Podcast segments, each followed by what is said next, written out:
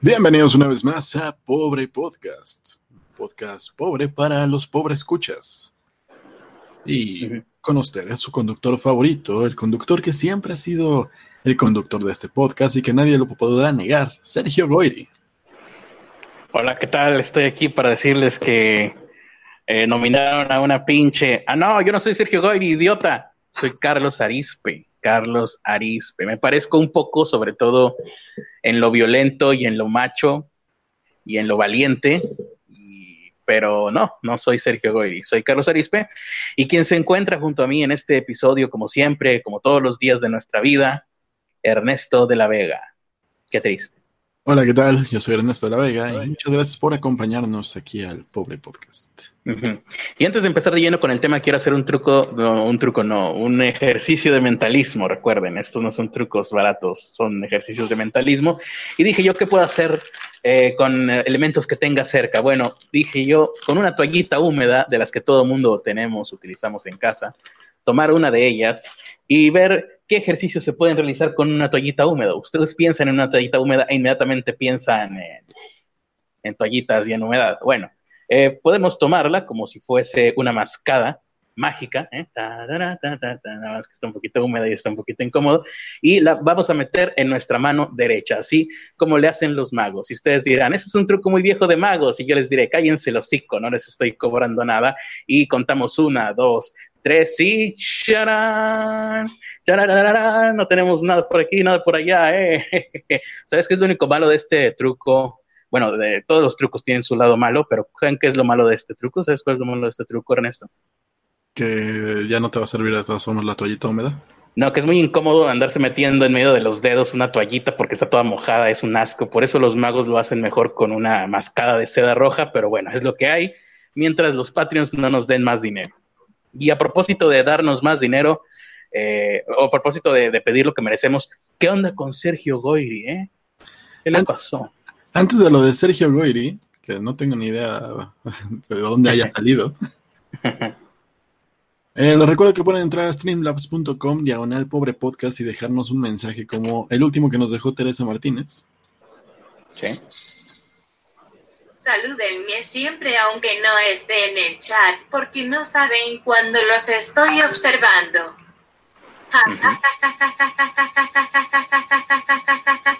CLA Peja. ¿CLA qué? CLA Peja. Ah, Clapja. Exactamente. Muy bien. Pues ahora sí, Sergio Goiri. ¿Cómo abordamos esta nota? sin cagarnos de risa. Eh, para empezar, me sorprende que Ernesto no supiera a priori quién era Sergio Goyri, ¿no? No. Momento, ¿Sergio Goyri se escribe con Y? Sí. He vivido todo este tiempo engañado.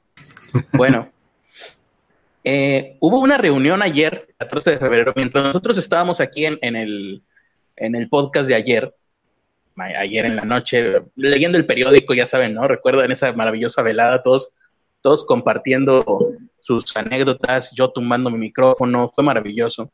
Pero, eh, madres, espero que se esté escuchando porque olvidé que tenía un anillo magnético en la mano. ¿Sí? ¿Me escucho todavía? ¿No, no, se, ¿no se fastidió el mecanismo? Ok. Eh, Sergio Goyri estaba en una reunión con gente blanca con White Chickens, una reunión muy White Chicken, en un restaurante para White Chickens en, en, dónde fue? O sea, la gente hoy estaba hablando de ese restaurante así de que... La, la pregunta es por qué no estabas tú ahí, o sea... Yo, porque a, mí no me dejan pasar porque soy un browsican, pero... Sí, porque eres un, eres un prieto, ¿no? No te van a dejar pasar. Aunque te hubieran invitado, te hubieran detenido en la entrada. Pero a mí me invitaron, pero les dije, no, no puedo, tengo aparte de que tengo la computadora descompuesta, tengo que hacer el podcast, chihuahua. Y, todos, ay, no, Critter, ¿por qué? ¿Cómo es posible? Si íbamos a hablar mal de Yalitza Aparicio y necesitamos que estés tú y yo, sí, sí, ya sé, pero igual escuchen el podcast después, ¿no? Ya, en eso quedamos. Hicieron su reunión en la, em, y la esposa prometida, no sé qué flautas de Sergio Goyri, de nombre, que es la razón por la cual conocemos su nombre, Madres, no lo tienen aquí recogido.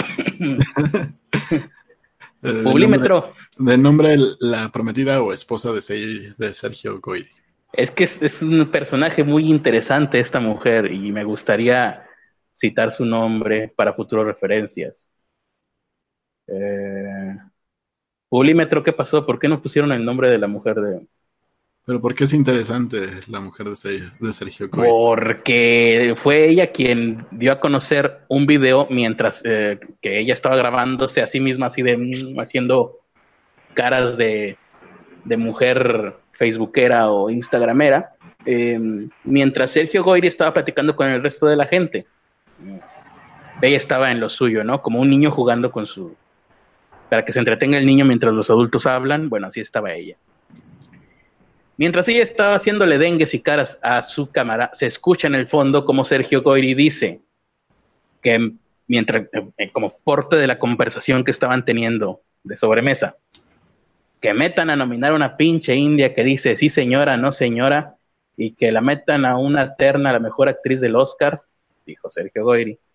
la conversación está fragmentada, obviamente, pero pues se entiende de que todo el mundo estaba hablando de eso en ese momento.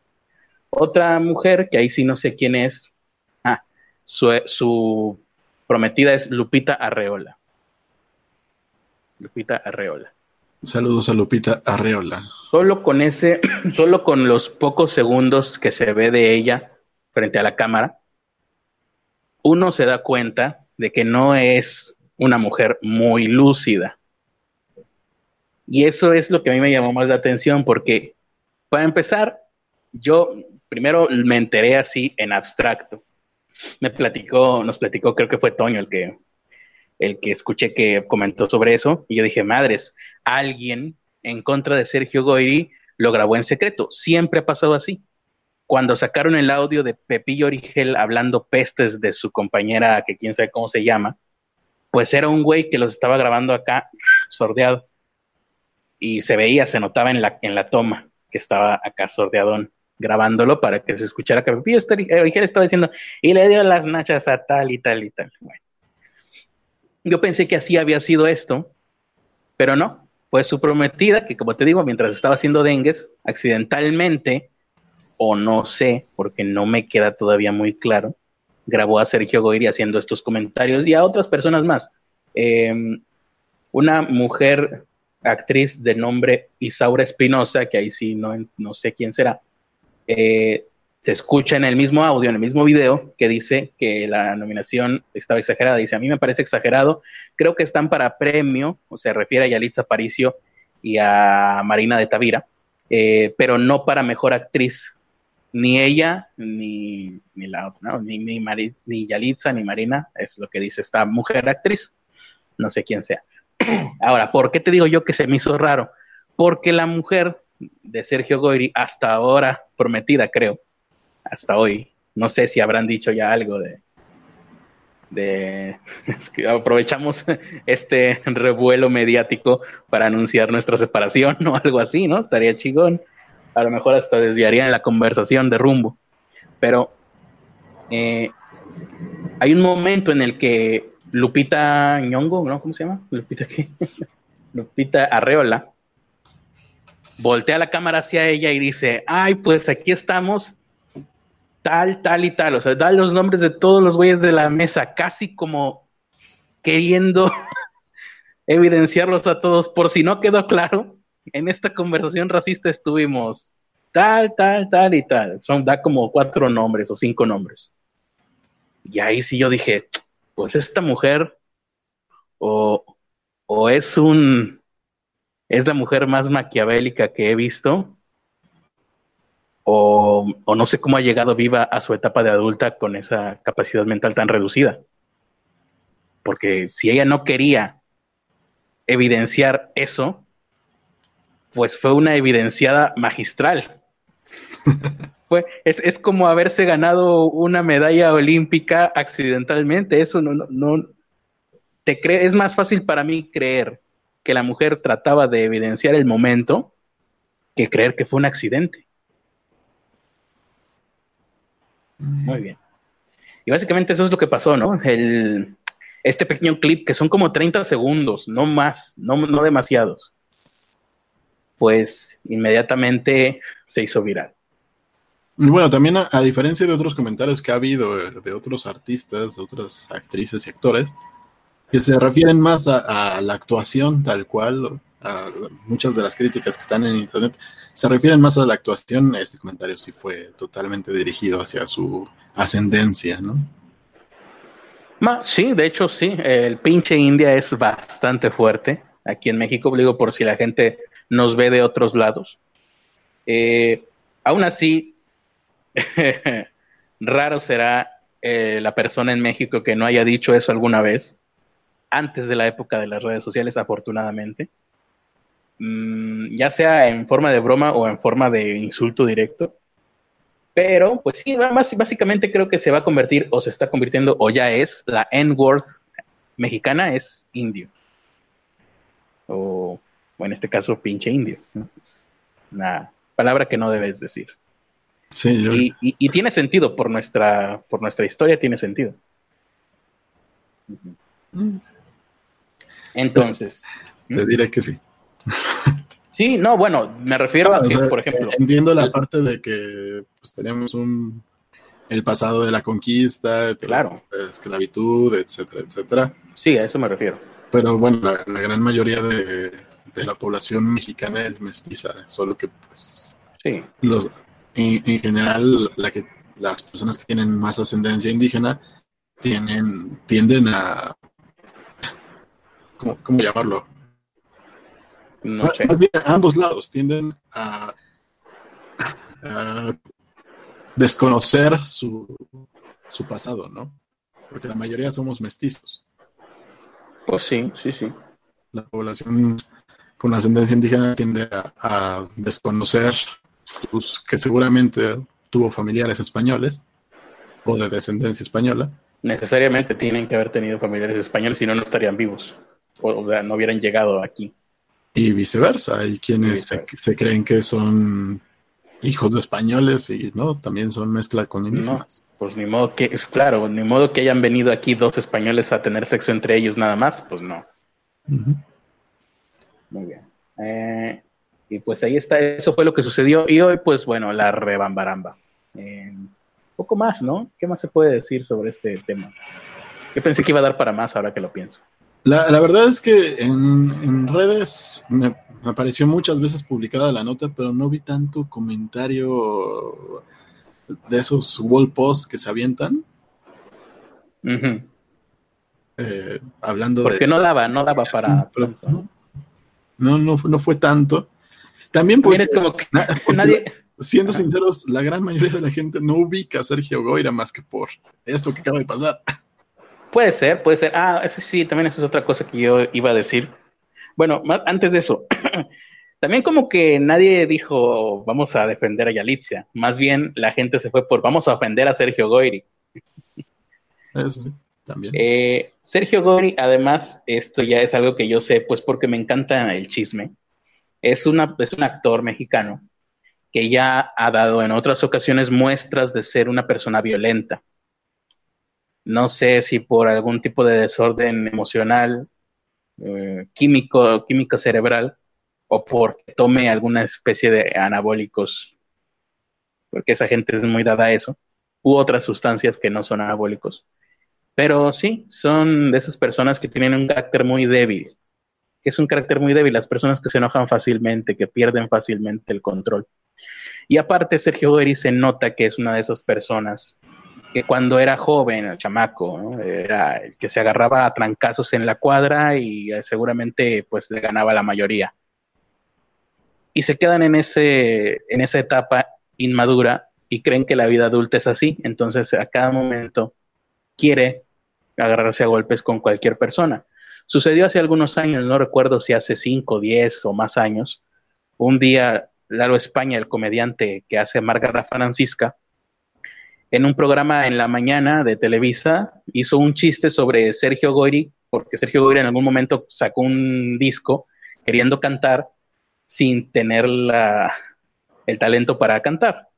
Entonces hizo un chiste sobre que lo mal que cantaba Sergio Goyri Y saliendo del programa, Sergio Goyri ya estaba ahí esperándolo, como, pues como en patio de colegio, güey. Te, me las vas a pagar a la salida, ¿no? Vas a ver a la salida. Y el pobre de lo España, pues ya sabes, ¿no? Es como cualquier otra, cualquier persona como nosotros que no le gusta la violencia y que es muy sensible a esas cosas. Eh, pues andaba escondiendo y Sergio Goyri tratando de buscarlo y una actriz comediante que se llama Consuelo Duval metiéndose entre ellos, tratando de, que no lo fuera a alcanzar porque pues es una persona violenta y a eso iba yo por, ah, el punto de... Ahí habla no solo de ese pasado violento que, tú dices, sino pues, de la una falta de madurez, una falta de poder aceptar las críticas. Eh, porque, bueno, aparte de que no solo no era directamente. No era una crítica, era un chiste. Era un chiste, más bien. No, no puede aceptar los chistes, ni siquiera. Imagínate las críticas. Si aquí se, se, La verdad es que en la actualidad hay mucha gente que es así, que no sabe aceptar chistes y que no sabe aceptar crítica, ¿no? Ah, y yo iba por este lado. Eh, ¿Alguien sabe si esta mujer, Lupita, Lupita Reola, hoy por hoy está bien de físicamente. en, su, en su Instagram ha subido fotos de su rostro.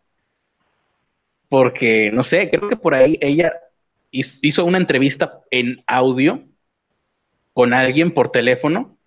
Entonces, por lo pronto, yo ahí deduzco que no le tumbó los dientes porque puede hablar. Eso es lo único que tengo seguro. Otra, no sé si haya subido fotos, a su Instagram o si haya puesto algún comunicado del tipo, ay, quiero pedir perdón y aprovecharles a todos mis seguidores de Instagram que no voy a subir fotos de, dentro de los próximos tres meses porque la verdad estoy muy avergonzada y el médico me dijo que dentro de tres meses se me desinflamaba la vergüenza de la cara. Hay que checar que no hay alguna publicación de ese tipo. Y bueno, finalmente, a ver si no se destruye, porque apenas eh, buscando información sobre esto, si no, no lo hubiera encontrado, encontré un video de Sergio Goyri pidiéndole la mano a esta mujer en una reunión familiar apenas en octubre del año pasado, 2018. O sea, apenas están prometidos, ¿no? Entonces, a ver si se lleva a cabo la boda, a lo mejor no, quién sabe. Imagina si esto es prometidos, ¿qué iba a pasar cuando estén casados? Pero bueno, en lo que eso pasa, mientras Sergio Goyri ya ofreció una disculpa, de hecho aquí está. Sí, claro, como vio, dijo, no me voy a poder agarrar a madrazos con todo México, mejor, mejor pido una disculpa. Sí, a ver, deja ver si se alcanza a escuchar. A ver. ¿Se escucha? No. A ver, permítanme. Yo no lo escucho, pero no sé si se escucha al aire. Voy a acercar el micrófono a la bocina. Ah, tecnología de punta, me encanta. Aquí dando la cara y asumiendo la responsabilidad de los comentarios desacertados No, se escucha menos, güey. Ya me acordé. Ya me acordé que el audio es el que no se escucha. El audio original de ese video no se escucha ni madres. Ah. No, no se escucha nada. Pero hay una, alguien hizo, nos hizo el favor de hacer una eh, transcripción de eso, ¿no? ¿no? No sé si la tengas por ahí. Eh, nada más tengo una transcripción que dice, le pido una gran disculpa a Yalitza, que se merece eso y mucho más, comentó el actor. Que, que, ayer en la noche haya opinado exactamente distinto no es una e imagen fiel de quien soy ahora. ¿no? He cambiado en estas ocho horas que han pasado.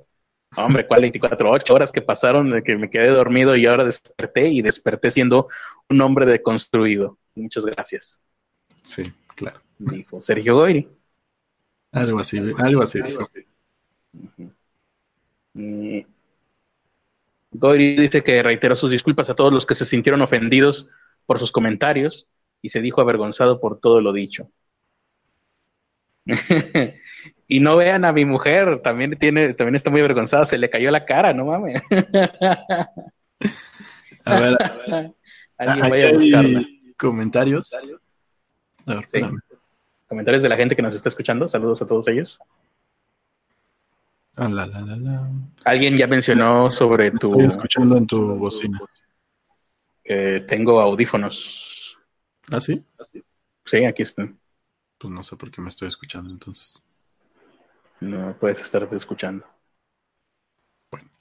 Este, ¿te sigues escuchando? ¿Alguien en el, en el chat ya comentó sobre tu micrófono nuevo? No. No.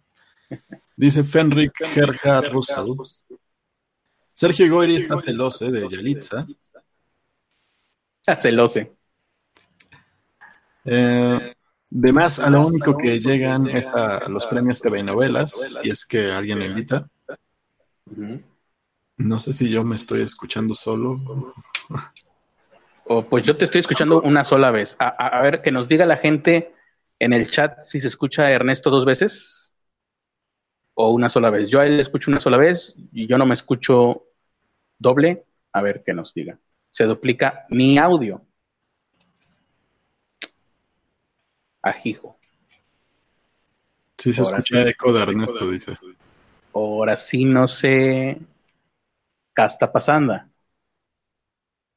¿Quién se escucha dos veces? Ernesto. Me lleva a la ver. Vergüenza. A ver. Bueno, dice Fenrik, entre las películas que ha hecho ese batito está El Pelavacas, de un- El regreso del Pelavacas y La muerte del Pelavacas. En serio que no está para decir sandeces el venerable racista, aunque Roma no es la gran película tampoco. Solo los pretenciosos dicen que es la mejor película del 2018. Muy bien, esa es la opinión de un racista que está en contra, ya desapareció. Em, bueno, no sé si yo ya cambié todo lo que podía cambiar. A ver que la gente nos diga si mejoró algo. Si no, es que nos está haciendo boicot Sergio Goyri. Siento que me habla Dios, dice Osmar. Entonces sí, se sigue escuchando doble. Eh, pero solamente tú, Ernesto, creo, ¿no? Yo me, yo me escucho bien. Pues bienvenidos al especial Carlos Arispe, una especial de dos horas donde solamente hablaré yo y opinaré acerca de todo lo que yo quiero opinar siempre y que nunca antes había podido porque Ernesto estaba aquí molestándome. Eh, te voy a mutear tantito y que me digan si se escucha doble. Ok, Um, entre los comentarios de Antonio Flores, lo cierto es que en sí todos los de esa mesa parecían necesitar altas dosis de crema para las quemaduras. Eh, Beto González dice que él cree que ayer no le cumplió, no le dio un regalo chido. Además, dio los nombres de todos los que estaban. Como, como diría un caricaturista dibujante, México es una cubierta de cangrejos. Ya quisiera yo vender cócteles condenados o cosas por el estilo, dice Fenric. Y bueno, yo ya no escuché el. Ahí no te puedo desmutear. ¿Te muteaste tú? Gracias a José Luis Lizárraga López por suscribirse.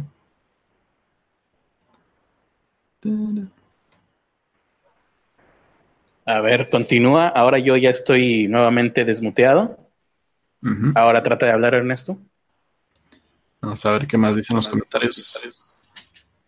Sergio Gori, mejor conocido como el crush de, de la mamá de Patricio Rey. ¿Qué? ¿Qué? ¿Qué? ¿Qué? No entendí. ¿Qué? Este señor tiene menos fama que un youtuber y ya es mucho decir. Ujú.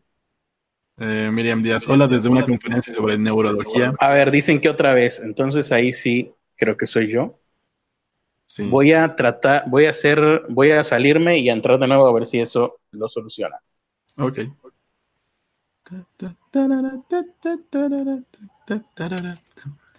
Vamos a ver. Miriam Díaz, hola des- desde una conferencia de neurología, ya duró mucho y no me puedo, y no puedo prestar atención, así que paso a saludar. Hashtag ya mátenme. Saludos, Miriam Díaz. Eh, Antonio Flores, recuerdo que hasta hubo amenaza de demanda, pero no procede ya que ellos están hablando en privado y alguien los está exponiendo. No, no son declaraciones públicas. A ver, ¿te escuchas nuevamente tú mismo? Ya regresé. Mm. Ah, la, la, la, la, la, la. Creo que ya no. Esperemos que ya se haya eh, normalizado. Y ahora sí, saludos a todos los que están aquí en el chat: Madison Gart, Osmar Díaz, Beto González, Nara Ortiz. Hay nombres que no reconozco eh, de ese fulano y tengo mal configurado el chat, me acabo de dar cuenta. Em, así que si hay alguna persona que esté aquí que no conozca este podcast que haya llegado solamente porque pusimos Sergio Goyri y Alitza Aparicio en el título, bienvenidos. Esto es Pobre Podcast, el podcast que necesitabas en tu vida, solamente que no lo sabías. Y bueno, vamos con otra nota. Sí, en, declaraciones desafortunadas, de, pero esta vez de la política mexicana, el Mijis apareció de nuevo. ¿Ah, sí? ¿Le volvieron a disparar? No. Pidió ah, el Mijis juzgar por trabajo y no por escolaridad. ¿Pidieron al Mijis qué? El Mijis pidió juzgar por trabajo y no por escolaridad. Ah, qué chingón. hay un monero que hace, dice lo mismo, ¿eh? Hay un monero y hay un locutor de radio. Y hay un, y hay un pueblo entero mexicano. Hay, hay, un montón, medio pueblo mexicano que dice lo mismo. Pero no, los estudios también tienen que tener una validez. Lo digo yo que no tengo estudios. Aquí dice, hay muchas personas que están preparadas y su conocimiento les sirvió para robar. O sea, aquí lo que entiendo es, no, no, puede, no se puede hablar de la apariencia del Mijis porque es calificarlo de alguna manera, discriminarlo. Y no se puede generalizar con la gente que tiene una apariencia como, pues, o sea, como a él le gusta vestirse, como él le, pues, está tatuado, como él, todo, todo, toda la apariencia de él. Ese modesto Camilo. Ya hacía mucho que no hablaban de Yalitza Aparicio en el podcast de Yalitza Aparicio, así es. Eh, no, pues es que es esto, ¿no? El Mijis ahorita está en un, eh, bueno, la, el fallo argumental del Mijis en, este, en estas declaraciones es, saber, no puedes juzgar al Mijis por su apariencia porque eso es discriminarlo. Tampoco puedes juzgarlo por sus su nivel de estudios o su preparación o su preparación demostrable, porque eso es juzgarlo. ¿Por qué vas a juzgar al Mijis? Ah, por su trabajo, o sea, por lo que el Mijis quiere que lo juzgues. Tienes que hacerle eh, su, capricho al Mijis. Eh, tienes que hacer su El Mijis va a poner al, pero al, mismo tiempo en su argumento él está discriminando a la gente que sí se preparó. Ahora resulta pues que la gente que sí terminó una licenciatura, que tiene algún grado, son rateros o son malignos, utilizan su conocimiento para el mal. Exactamente. Eso es lo malo de ver tantas este, películas de Hollywood, ¿no? Donde el villano es el científico loco. Algo así más o menos le pasó, yo creo, a AMLO, ¿no? Con ahora lo de la mafia de la ciencia, ¿o de qué? Sí, ¿no? De la ciencia. Que ahora resulta que hay mafia en la ciencia y hay mafia en la cultura. Pues ahí sí le creo a Don AMLO, ¿eh? a, pues, nuestro querido pues sabemos, que, existe mafia en casi todas las putas instituciones del gobierno, ¿no? Es, Pero en, lo de la cultura. en, en Secretaría de Cultura hay muchísima. En, cuanto a cultura, yo me acuerdo de un güey hace muchos años que le cambiaron la ley a su conveniencia para que no, no teniendo nacionalidad mexicana o teniendo doble nacionalidad, pudiera ser el eh, secretario del Fondo de Cultura Barata aquí en México. Eso pasó en otros sexenios, obviamente, no fue ahorita. Se llamaba Paco Ignacio Taibo II, La venganza de Paco Ignacio Taibo. No, pero, o sea, no, se está diciendo una obviedad. Hay una mafia en casi todas las instituciones. Ya lo sabemos. Hay una mafia en YouTube. Entre bloggers hay una mafia. Entre streamers en, en, en ¿cómo se llama este? Twitch hay una mafia también. En todos lados donde haya gente va a haber mafias o organizaciones. La, la onda aquí es qué es lo que está haciendo para resolverlo, ¿no? O sea, uno, uno de los problemas que más yo que tengo algunas instituciones de, de, gobierno cerca y que conozco a la gente de ahí, sé que a cada rato meten a sus amiguitos, ¿no? Un güey que apenas terminó la secundaria y termina siendo el jefe de los licenciados o de los maestros y no sabe hacer ni siquiera la pinche nómina. Y se supone que será su tarea, ¿no? Oye, pues entonces el Mijis es parte de la mafia del poder. Según las métricas de AMLO. Bueno, según la lógica, más bien. Sí, según la lógica de AMLO, ¿no? O sea, la, onda es. ahorita se está, se está sacando a la luz todas estas personas que no tienen los estudios, no tienen la preparación de los puestos y se tiene que hacer algo al respecto, porque por algo se hizo la Secretaría de la Función Pública, por algo se establecieron parámetros, protocolos para darle a la gente un puesto de acuerdo a su mérito. Y, bueno, lo que está diciendo aquí es que si su conocimiento le sirvió para robar, adivina que tú eres parte de la puta representación de la ley, ¿no? O sea, se supone que todos los diputados, senadores, la gente que trabaja como funcionario público, como policías, son la representación de, de la ley para los que no pueden ejercerla. Y si alguien está robando, sea licenciado o sea alguien que apenas terminó la secundaria, se le tiene que meter a la cárcel porque está robando, se le tiene que abrir un proceso. No, no se trata de que todos los licenciados son malos o todos los que están, eh, que más terminaron los estudios básicos son malos, sino la persona mala la tienes que meter a la cárcel. Pero pues, aquí vamos a generalizar y no toda la gente que sí estudió son unos rateros. Pero ¿qué pasa entonces cuando yo me topo en la calle con un ratero sin estudios? Voy a ser igual que el Mijis y voy a decir que toda la gente que no tiene estudios se mete a robar porque no puede optar por otro trabajo al no estar preparada. Pues Eso sería idiota. Es, que esa es la lógica que está aplicando. Una lógica idiota. Ay, don Mijis. Y bueno, eh, que, nos contrate como asesores, ¿no? Asesores culturales, don Mijis. Yo le escribo sus, sus discursos, siempre y cuando no se me acerque, no me vaya a tocar una ráfaga de balas a mí también. Se lo mando por correo. Sí, o sea, él habla de que él también fue discriminado y lo que habló fue su trabajo. O sea, el güey tiene, tiene un currículum que ha tenido tanto trabajo y que ha hecho pues, una labor social con pandillas y no sé qué tanto.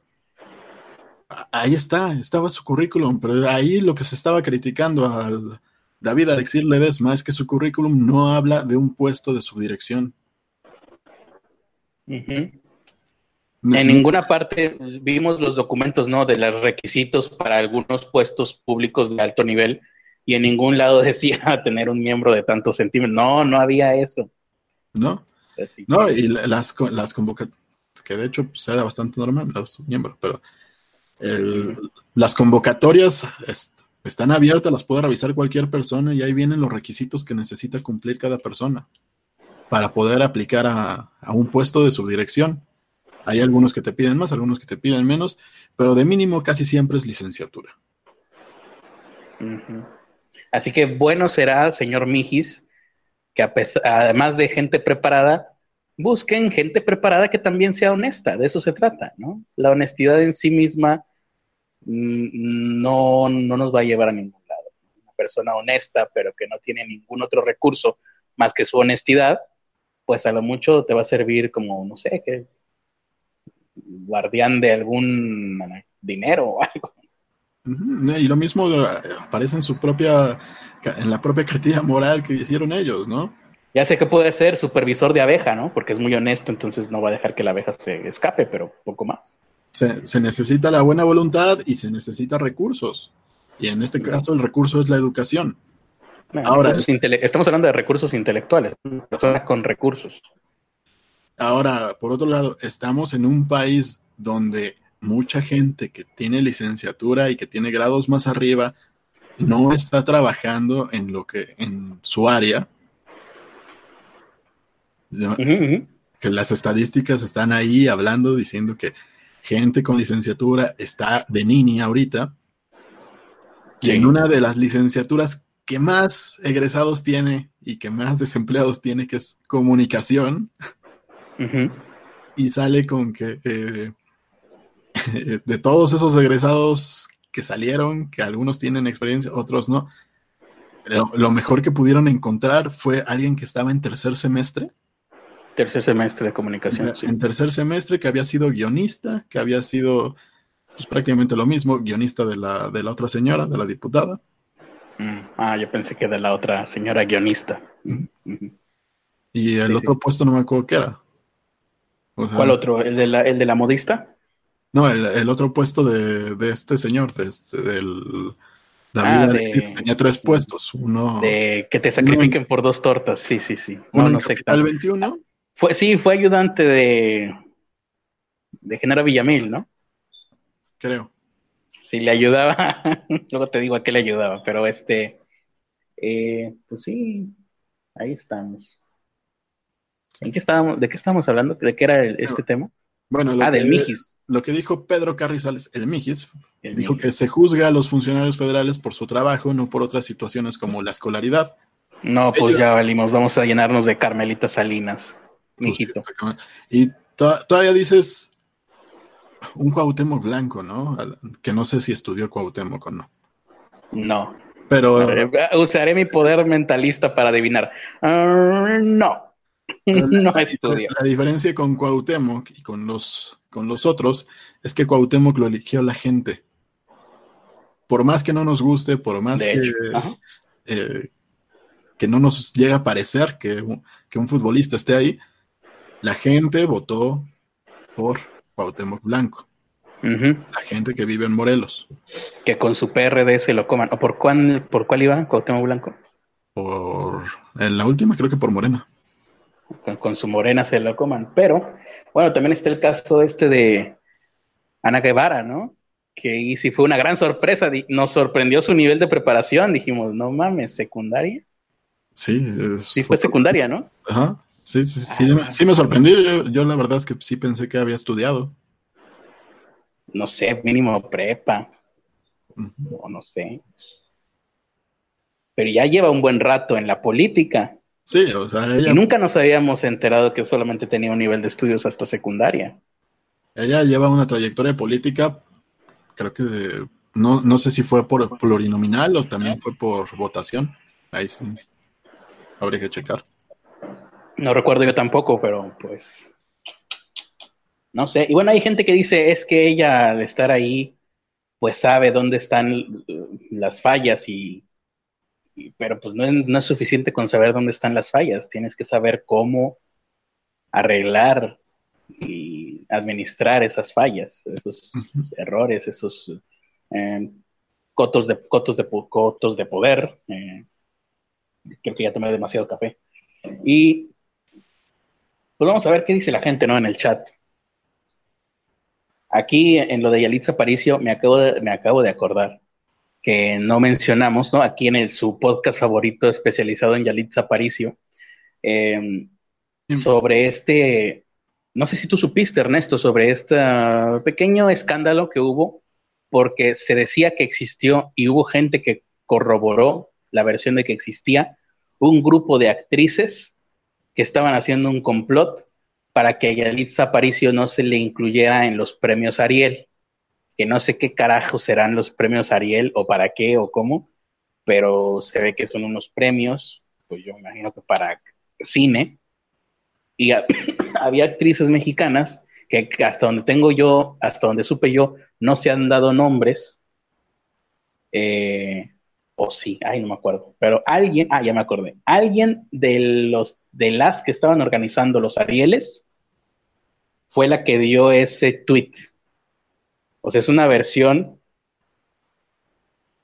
pues, tiene que ser verdad, porque de no serlo, la persona que dio esa versión se estaría disparando en, las dos, en los dos pies, sin necesidad. O sea, así que pues es casi un hecho de que existió un complot. Y claro, ahora todo mundo pues está en contra de ese complot. Incluso yo me imagino las que estuvieron dentro del complot estarán diciendo que, que está muy mal y que es terrible y que es racista. Pero eso pues simplemente es como para seguir aderezando todo este camino de, un, de la película Roma, que es una gran película, recordemos, en su camino hacia los Óscares, que son unos grandes Óscares. Son unos grandes Óscares. Sí, Cuarón es un gran director. Un gran director. No me aburre. ¿Quién dijo que me aburría? Nadie. Y es un experto en fotografía. la, la, escena final no pudo haber sido hecha mejor. No, no se me. No me he imaginado muchas maneras en las que se pudiera haber hecho mejor esa escena para transmitir distintos cosas. Sí. Porque la escena original no es, no jamás dije que no transmitiera nada. No, no, no. Sí, no, no, no es de extrañarnos que una, una escena final tan lenta se convirtiera en algo tan significativo. Oye, ¿quién, quién sacó ese, ese dicho de tanto peca el que mata a la vaca como el que le agarra la pata en cuanto a lo que dijo Sergio Goyri y que lo grabó su esposa, su prometida? Porque yo le escuché esa, ese dicho a Toño y ya van dos veces que lo veo aquí en Twitter de gente que está comentando sobre eso. ¿Alguien originalmente sacó ese dicho y ya todos lo adjudicaron a este asunto? Pues es un dicho popular, pero Es no, un dicho popular, claro. es la- no recuerdo ah, alguna declaración o algo por el estilo. sí, sí, es un dicho popular. la- El mejor, la mejor eh, em, lugar en donde lo he visto aplicado fue en el asesinato de Paco Stanley. Pero fuera de eso y en, en este contexto, ahí sí me- Eso estuvo culero. Y bueno, re- regresando al, al Mijis. Ajá. Ah, regresemos al Mijis. Sí, Ah, mira, aquí anda, aquí anda el mono, aquí anda el mono en el chat. Saludos al mono y Saludos, al mono. podcast del mono. Del mono. Ya, ya no Eh. puedo hacer halagos porque me acusan de. Sí, no, no le digas papacito chulo el mono, salud. No, no vayas a hacer eso, por favor. Nos metes en una bronca. Aunque ya me autorizaron, ¿eh? Ah, sí, ¿quién? ¿Cómo? Ra- Ramos Ah, sí, ¿qué te dijo? dijo: díganme como quieran. bueno, les, les queremos, le queremos decir apreciable señor Humberto Ramos. ah, no, Humberto Ramos. Ah, no, ahorita no estamos hablando mal de nadie. No, saludos a él y a toda la gente de la jiribilla que nos llega a escuchar, que todavía pueda recordarnos y sentir un poquito de aprecio. Eh, no son muchos tampoco. ¿eh? Sí. Saludos ahí a toda la gente. Eh, ¿Ibas a decir algo de Mijis o leemos algunos comentarios? Sí, sigo con lo de- del Mijis porque aquí es donde parece que el tipo está hablando sin saber del caso siquiera. Ah, ¿quién? ¿Quién? ¿El El Mijis? Porque Ah, dice ¿sobre, ¿sobre qué caso? sobre lo de ah, David Alexir. Ah, yo pensé que lo de la Yalitza Aparicio dije, ya valió madre. Ajá. Dice, yo gané en votación por mayoría, a mí no me regalaron nada. Creo que si el joven tenía trabajo hecho, más bien se le debía juzgar por el trabajo. Se le juzgó por el trabajo, la experiencia no tenía Mm. nada que ver con la jerarquía que iba a ocupar. No, no lo defiendas, compadre. Si lo juzgamos por el trabajo, sale peor. Hasta hicieron Yo públicas sus fotos, eso es lo que sí. hizo... Ajá. Yo ahí sí diría, no, no, no, no, no. Al pobre a, a David Alir, que en quién sabe qué fregados, No lo juzguen por su trabajo, juzguenlo por su físico, para que salga bien parado el pobre hombre. Sí, cuando No la frieguen. Eh, dice, hasta hicieron públicas sus fotos, eso es lo que no se me hizo correcto. Creo que no debemos prejuzgar, creo que debemos ver el trabajo. Ah, el, el detalle que no sabe es que el que las hizo públicas fue él, Sí. porque él fue el que las puso en su cuenta de Grinder. Y ya dijimos, si yo tuviera ese cuerpo, a lo mejor hasta yo también habría hecho en públicas esas fotos mías. Ah, seguramente yo también. Sí. Eh, y luego agregó, creo que a mí me juzgaban por eso y resultó que la verdad tengo más trabajo que muchos diputados.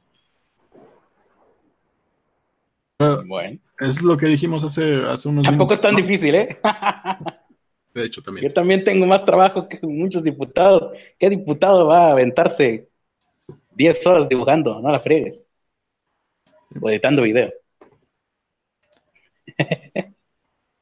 Eh, bueno, creo que fue lo que dijimos hace un, hace un momento. Hay personas Sí. que aunque no nos gusta, las eligió la gente, ¿no? Sí. Como lo es Cuauhtémoc Blanco. Casi nunca nos gustan, sí. Y hay, y hay puestos que se ganan a base de mérito, que se ganan por el currículum, que se ganan por la escolaridad. Y ahora resulta que no hay gente preparada en un país donde la mayoría, de- donde muchos de los licenciados son ninis. Sí, el problema aquí es que son cargos públicos. Si fuera iniciativa privada, ahí sí contrata el que te dé tu regalada gana. Es más, yo en iniciativa privada me encantaría ganar 5 millones de dólares al año, nada más por picarme la nariz todo el día. Y, y ahí pues no estaría afectando a nadie más que al dueño de la empresa, que sería un privado. No importaría. Cada empresa de iniciativa privada pues puertas adentro puede hacer lo que quiera siempre que esté dentro de lo legal. Ni siquiera tienes que estar dentro de lo ético y dentro de lo moral, sino que estés dentro de lo legal y ya con eso no hay bronca. Pero aquí pues es cargo público. Es cargo público. Es dinero de todos. Impuestos. Sí, ese es el, único problema, es lo único que les estamos. Por eso, nada más por eso, pues tenemos que estar pendientes. No, y, aparte es la, desesperanza ¿no? de, de, que el único lugar donde importa que tengas un título, el único lugar donde importa que tengas una cédula, que hayas hecho tesis, que tengas derechos de autor, es el gobierno. Sí. Porque la iniciativa privada, ahí sí lo que habla, ahí sí, lo que habla es lo que sepas hacer y que demuestres hacer. Exactamente. La mayoría de los casos. En las empresas chidas, las empresas en las que tú quieres trabajar, no te van a pedir papeles, te van a pedir portafolio, te van a pedir, pues sí, habilidades. Las empresas que te piden currículum y estudios y certificados son las empresas en las que no quieres trabajar o en las que trabajarías en caso de no tener ninguna otra opción, porque con ese simple requisito, con ese simple aspecto, ya sabes que el ambiente va a estar muy burocrático, muy antiguo, ¿no? Excepto en casos como la, medicina, que creo que es el único de los pocos áreas en donde yo digo, yo digo, sí, ahí sí quiero que una persona tenga certificados y que esté al día, porque los doctores tienen que estar al día cada año, tienen que estarse certificando nuevamente. Pero fuera de ahí, pues no sé, tal vez en abogacía, ¿no? Y poco ah. más. Sí, en, abogacía no te permiten tampoco ejercer si no tienes un, una cédula no, me refiero a, que papel. ¿eh? ¿Cómo? Antes creo que tampoco podían hacerlo los contadores. O sea, si no tenían el título o tampoco lo podían hacer. No sé si todavía se aplica. Ahí pues, pues, ahí sí yo sí, si, un, si una persona es buena administrando, aunque no tenga cédula, pues sí le confiaría. Pero pues en el caso de los médicos, nada más. Ahí es el único lugar donde yo, yo personalmente sí digo, no, Necesito que estés certificado.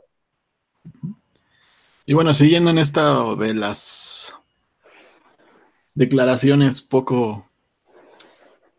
¿Cómo, cómo hemos quedado?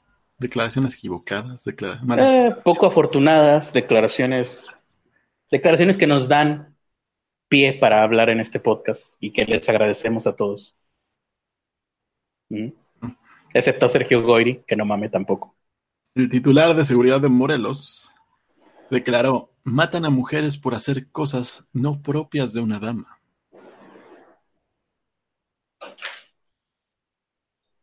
¿Qué? ¿Cómo? ¿Quién? Es que se me nubló la vista, perdón. El comisionado de ¿Puedes repetir qué? José Antonio Guarneros, hizo esa declaración.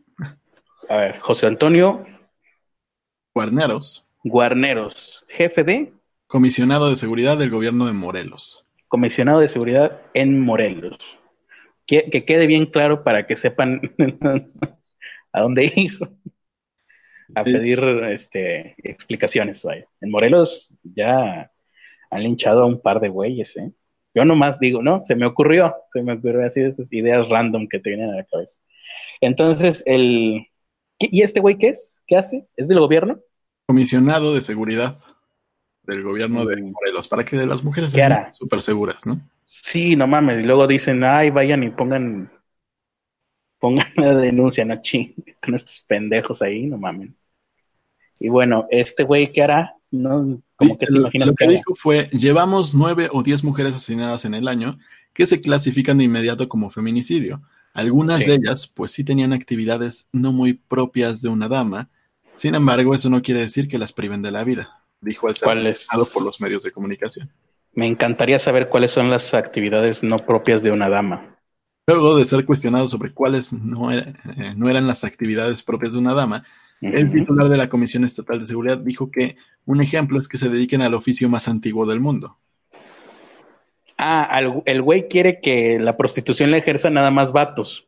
Para él, eso no es propio de una dama. O sea, a mí, prostitutos nomás güeyes, por favor y que estén acá como el, como el David. Que no mame. Luego dijo, si se van a relacionar con personas en un antro, pues obvio es que pueden estar susceptibles a ser atacadas, sobre todo cuando el alcohol y las drogas hacen efecto en las personas. Ah, las mujeres tampoco pueden ir a un antro. Ok. Bien, bien. Puros hombres, puros güeyes. El güey, cuando sale de antro, el güey quiere ver a puros vatos. Yo creo. Bueno saber. Y bueno, a grandes rasgos eso fue lo que dijo y creo que pues es lo que hemos mencionado un chingo de veces. o sea, en la calle solo puede haber hombres, en los antros solo hombres, trabajando en la prostitución solo hombres. ¿Qué otra cosa también? ¿Manejando solo hombres, tal vez? Mostrando el rostro en público, solo hombres, a lo mejor. La culpa de un homicidio siempre va a ser la culpa del pinche homicida, del pinche criminal. No importa lo que se dediquen, no importa las actividades, sí te puede volver más susceptible, sí te tienes que cuidar como todos nos tenemos que cuidar, pero aún así sigue sin ser tu culpa, ¿no? Sigue, sin ser la culpa de la víctima. Y esta gente está en, en los lugares a donde tienes que ir a hacer las denuncias. Sí. Y en, en, en cargos de poder, en puestos de poder. Sí. Y hablando de alguien que pues, no está en un puesto de poder, pero tenía tantito poder. En Monclova, Cahuila, en el, en el IMSS de Monclova, Misael Barajas fue exhibido en redes sociales porque se negó a atender a una señora mayor de 70 años. ¿Sabes por qué? No sé, pero teniendo en cuenta de que tengo familiares, mujeres mayores de 70 años, no sé si me voy a imputar. Se negó a, eh,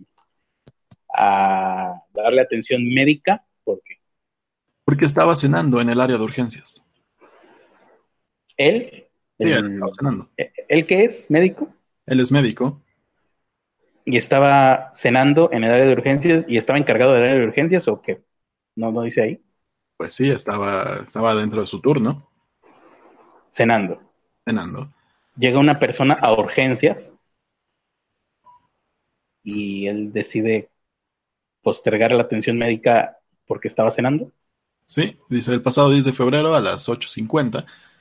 Efren Guerrera llevó a su abuela de 74 años de edad, María Concepción, a la unidad ah, médica familiar 84. Puta madre, se llama igual que mi mamá porque presentaba problemas para respirar y en el trayecto había perdido el conocimiento.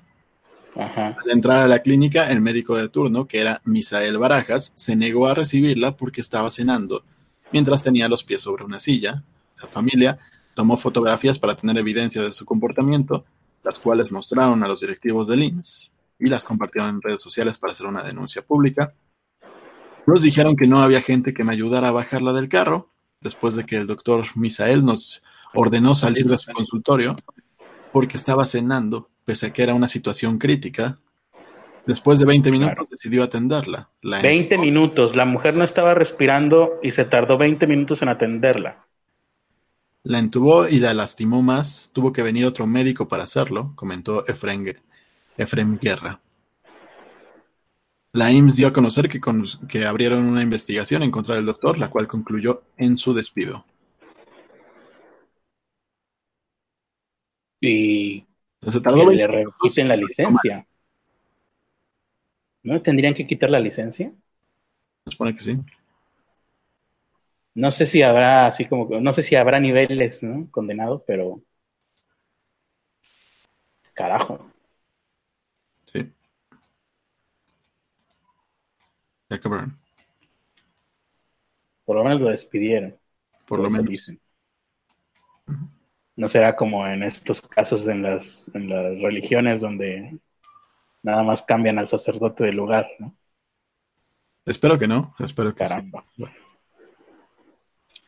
¿Cómo se llama el güey? Nada más para que quede claro. ¿Y en dónde fue? Esto fue en Monclova, Coahuila. Monclova, Coahuila. Y se llama. Perdón, ya había cerrado la nota. Misael Barajas. Misael Barajas, médico Ahí si tiene una consulta privada, que casi todos tienen, pues ya saben. Yo no le pondría, hablando de ¿dónde pondrías tu confianza en cuanto a médicos? Pues ahí no. Exactamente. Y bueno, aquí en los comentarios, Fredo Saki, creo que más que la honestidad, lo importante es la impunidad. Alguien, por más preparado o no que, que, esté, va a robar si sabe que no va a tener ninguna consecuencia. Estadísticamente los humanos tienden a hacer cosas malas si no hay consecuencias. Pues sí. Mira, aquí está Jesús Alejandro Ramírez Campos. Este, Saludos. Después de lo del día de ayer, este, te tenemos un aprecio especial, querido Jesús. ¿Ya cenaste? Sí, oye, eh, lo bueno es que ya subió, bueno, aquí en Monterrey por lo menos ya subió la temperatura, ya no hace frío. Pero, este, si hace calor allá, Jesús, prende el abanico, ¿no? El caso es que estés cómodo, que no sufras más en la vida.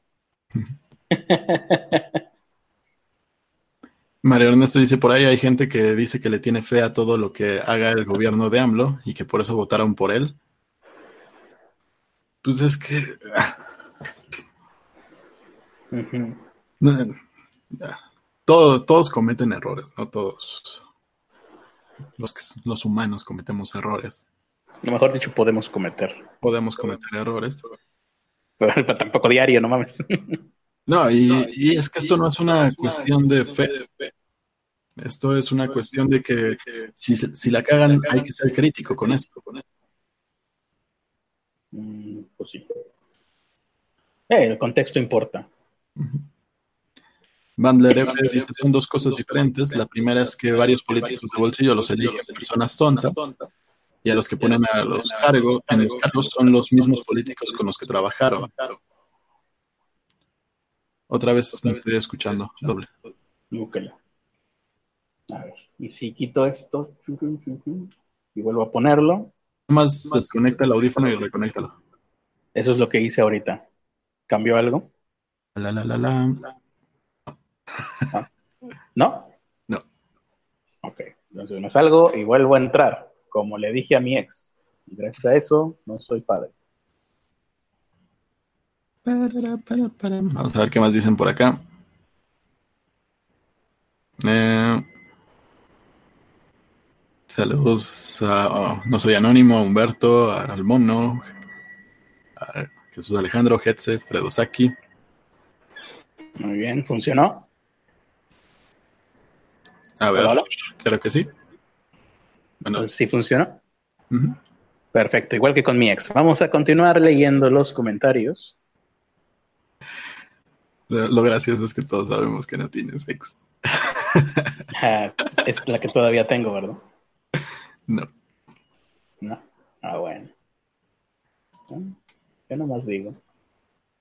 Eh, AMLO puso la vara muy alta sobre la transformación que, que, iba a hacer. Ahora no vengan de ofendiditos con que no le tenemos fe. Eh, preguntan que si a nadie se le ocurrió meterle unos putazos al doctor. Pues a mí mientras la estabas leyendo se me ocurrió, pero... A mí, también, pero... Luego las demandas están... Es el problema, las demandas. Exactamente. Mm, y ya son todos los comentarios por lo pronto, ¿no? Aquí dice Salim CF, no mames a nosotros porque no ajusté un poco una corona, porque no ajusté un poco una corona, ya están. Porque no ajuste, o sea, si no le ajusta al, cliente, ¿no? Ya están sobre tu licencia las demandas. no Sí, es, es, difícil que ajuste una corona, por lo menos en experiencia que he tenido con familiares, pero pues tampoco es para tanto, ¿no? Vas y te la ajustan, vas y te la ajustan, vas y te la ajustan, hasta que mueres, porque te va a tener que estar ajustando a cada rato. Muy bien, vamos a ver alguna otra nota entonces, porque al parecer nos da tiempo. Dice Selim Según yo tenía. entró en un puesto antes de ser el jefe del área y muchos de los que laboraban se quejaron, pero les cayeron la boca cuando les pidieron su licenciatura. Él es ingeniero mecánico automotriz. Mm, o sea, ¿cómo? Eh, él entró como jefe y la gente que trabajaba con ellos empezó a No tenía estudios. No tenía estudios. Ah. Eso está todavía peor porque, bueno, dices tú, en el gobierno por lo menos hay lugar porque hay presupuesto que no le cuesta más que eh, al pueblo, pero en una iniciativa privada, la, eh, la eficiencia tiene que estar por encima de casi cualquier cosa. Sí. Guaidó, vamos a ver qué está pasando en Venezuela. Guaidó dice que la Fuerza Armada Bolivariana tiene ocho días, ya dio un ultimátum, Guaidó, para que se ponga del lado de la Constitución. Esto fue hoy, estaban, ahí vi que estaban haciendo un evento como con, con todos los representantes de diversos um, sindicatos, al parecer. Fue lo que entendí, ¿no? Porque pues, prácticamente estaba viendo el, el, evento a ciegas, no sé exactamente cuál era el contexto ni nada, pero eh, Guaidó dijo, se acerca el 23 de febrero, señores de las Fuerzas Armadas. Tienen la oportunidad en ocho días, el 23 de febrero, de ponerse del lado de la Constitución. Mm. Ha denunciado el ingreso del cargamento como un show. Ah, bueno, Nicolás Maduro dijo lo del cargamento que era un show para justificar una intervención militar. Yo no he sabido bien a bien si el cargamento de ayuda humanitaria ya entró o todavía sigue ahí desde hace una semana. Mira, aquí lo que tengo de información de eso es que miembros de la Policía Judicial en Caracas, Venezuela, allanaron el viernes una organización humanitaria dedicada a la atención de personas con VIH y decomisaron donaciones privadas y detuvieron por algunas horas a tres de sus miembros. Una comisión del Cuerpo de Investigación Científica, Penal y Criminalística allanó las oficinas de la Fundación Mavid en la ciudad central de, de Valencia, estado de Carabobo, y se llevó unas donaciones privadas que había recibido la organización que incluían medicinas y leche para madres en gestación y niños con VIH diagonal SIDA, indicó el presidente de la comisión parlamentaria que atiende la ayuda humanitaria, el diputado opositor Miguel Pizarro. Como parte del proceso, fueron detenidos tres miembros de, de Mavid e integrantes de la Red Venezolana de Gente Positiva, Wilmer Álvarez, Manuel Armas y Jonathan Mendoza, indicó Associated Press. El director de la ONG local de Acción Ciudadana contra el SIDA. Ah, ah, ah, Porque entonces, por lo que veo y por lo que estoy entendiendo, la ayuda humanitaria oficialmente no ha entrado todavía en Venezuela. Pues entró, este... entró la parte para esta fundación, ¿no? Pero pues la están decomisando, ¿no? Sí, la están decomisando las fuerzas jurídicas de Venezuela. Dice aquí, los ocho días fijados por Guaidó comienzan a correr desde el viernes y culminan el 23 de febrero, eh, que es eh, fecha límite establecida por, pues, por Guaidó para que entre a territorio venezolano la ayuda humanitaria. Aquí dice, el proceso inicial contra la organización humanitaria se da en momentos en el que el gobierno y la asamblea están en... Eh, mantienen un forcejeo por ayuda humanitaria internacional donada por Estados Unidos de la oposición. quieren introducirla al 23. Sí, porque dice que, que intentaron introducirla a la fuerza. De eso yo no me enteré, no, no vi nada por ahí. Pero dice, ante el intento de ingresar por la fuerza el cargamento de insumos que no ha sido autorizado por el gobierno de Maduro, eh, se redobló la presencia en la frontera venezolana de la fuerza de las fuerzas armadas eh, mm, FANB, me imagino que es Fuerza Armada Nacional Bolivariana. Mm, así que no, la ayuda ahí sigue, intentaron meterla a la fuerza y redoblaron la presencia del ejército en la frontera. El ejército, hoy por hoy, entonces sigue con Maduro. Sí.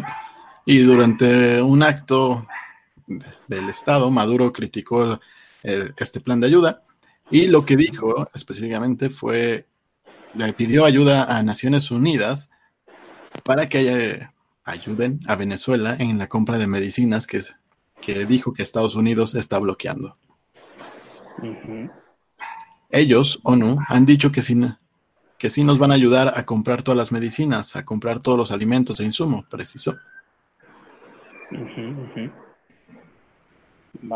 Pues sigue entonces eh, al aire todo, todo el, asunto en Venezuela. Hmm. Caramba. Eh, el presidente, dice Leonatan González, aquí vamos a los comentarios de la gente, el presidente de Venezuela, Nicolás Maduro, tiene estudios superiores como chofer de autobús. Mm. ¿Y qué reacción tuvo Maduro a tal ultimátum de Guaidó? Dijo Casears, pues eso, que dijo lo mismo, ¿no? La misma retórica de siempre de Maduro, eso es... Imagínate, si nosotros de aquí, desde afuera, ya estamos cansados, ¿cómo estará la gente de Venezuela? Cansada y harta. Sí. ah, oye, ya me acordé cuál era el tema fuerte de hoy. ¿Cuál Se nos pasó por completo. El estado de emergencia que declaró Donald Trump. Ah, cierto. Eh. señor Donald Trump. Estado, de emergencia para la construcción del muro, ¿no? Que bueno, lo que sigue es que lo van a, a imputar, pues la oposición de Estados, en Estados Unidos, a demandar y ellos van a defenderse a contrademandar. Ya lo dijo, lo dijo durante su discurso el día de hoy. Eh, van a contrademandar y van a estar peleando, pero el caso es que mientras esto sucede, por lo que veo, si declaras estado de emergencia, entra inmediatamente, me imagino yo, es la lógica, entra inmediatamente en efecto, ¿no? Porque una emergencia es una emergencia, ese es el punto de, declarar un estado de emergencia. Se supone, pero bueno, cuando menos ahorita ya lo demandó el gobernador de California. Sí, que de los primeros. O sea, no es la primera vez que lo demanda, creo, de hecho. O, fue con Barack Obama, ya no me acuerdo. Cuando habían demandado anteriormente. Pero el gobernador de California, pues es el primero que siempre demanda. Ya me acordé, creo que fue que creo que fue con Donald Trump en alguna otra en alguna otra ocasión. o lo vi en una serie de televisión, ya ni sé. Creo que lo vi en Designated Survivor y estoy confundiéndolo con la realidad. ya, qué bueno que no veo el gran chaparral, que si no. Sí. Em, entonces, lo van a demandar, van a contrademandar, pero lo importante es saber, y yo no lo sé y no lo he encontrado, porque igual en una de esas y hasta ni siquiera existe el protocolo todavía, de que pues los fondos ya los tiene Donald Trump por simplemente haber hecho eso. Y se viene interesante porque al crear jurisprudencia Donald Trump, la oposición ya había mm, pues amenazado, porque eso es una amenaza que le hicieron para que no declarara el estado de emergencia para construir el muro, la oposición dijo, si tú haces eso, si el presidente hace eso, nosotros lo vamos a declarar estado de emergencia para desarmar al país, para prohibir las armas en Estados Unidos. Y viéndolo ya desde ese punto, me pregunto yo, ¿no estará bueno el cambalache? Pues yo, yo lo veo como una, una acción positiva, pero si hacen eso, realmente, ¿cómo crees que sea la respuesta de la gente? allá en Estados Unidos que tienen una creencia muy fuerte en las armas y la y el hecho de poderse defender a, defender a su familia teniendo armas en su casa. Pues ahí se va a poner interesante porque a ver qué prefieren, prefieren un muro del pueblo, me refiero al pueblo de Estados Unidos, prefieren un muro todo chafa o prefieren seguir teniendo armas? Porque ahí, van a llevar el, la arena de la pelea, la van a llevar hasta, hasta ese punto. bueno, por lo menos eso dijo la oposición. Prefieren un muro que de todas formas no va a servir para detener a nadie. Porque pues ya sabes que hay túneles y hay un chingo de formas de cómo se meten. O prefieren perder su derecho a portar armas. Prefieren seguir teniendo armas y tiroteos en las escuelas, ¿no? Que es lo que quieren ah, más. es, que uh, uno piensa que, es, que las armas son una cuestión de la pura derecha estadounidense, pero creo que está más allá, ¿eh? O sea, ya, sí, claro. ya no es una cuestión de derechas, hay mucha gente de izquierda que está a favor de las armas. Claro, hay gente de derecha que está en contra de las armas. Y ahí sí, ahí sí yo creo que podrían hasta meterse en problemas los mismos de la izquierda al hacer esta prohibición, no con la derecha, sino con sus mismos seguidores fieles No, pues no más problemas en los que se mete la, los conservadores a querer hacer el muro. Es, es, eso, o sea, aquí, de hecho, pues cada vez se ve más que esto de la izquierda y derecha ya es algo que está arcaico y obsoleto. Ya hay otros um, espectros a los que más bien se tendría que hacer referencia en sí. cuanto a ideología política o ideología moral. Y bueno, están. Estuve viendo varias notas di- diciendo que para 2020 probablemente Estados Unidos se vuelva socialista A la madre, ¿cómo? ¿Por qué? por esta ocasión. No me des esos, no me des esos sustos tan de repente. Voy a tener que ir por un bolillo. Esta Ocasio, la, la que pretenden lanzar Ah, sí. ¿Cómo le, cómo, cómo le la abrevian? POC, ¿no? ¿Cómo era? TOC. ¿Cómo se llama? Ocasio. No me No sé acuerdo su, su nombre, no me acuerdo del Eh. apellido. Porque Eh, La, la- la diputada no que baila, ¿no? Ajá.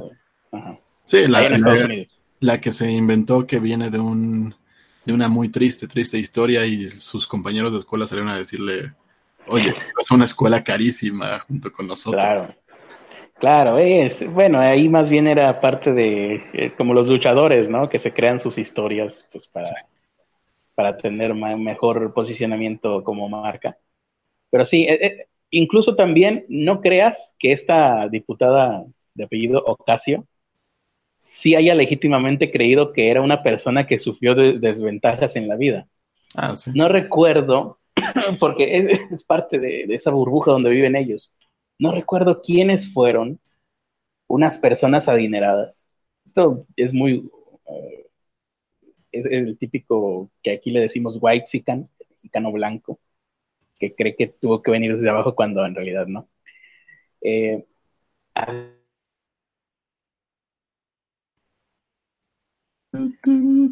Se trabó, el critter se trabó, el critter se trabó, el el aviso.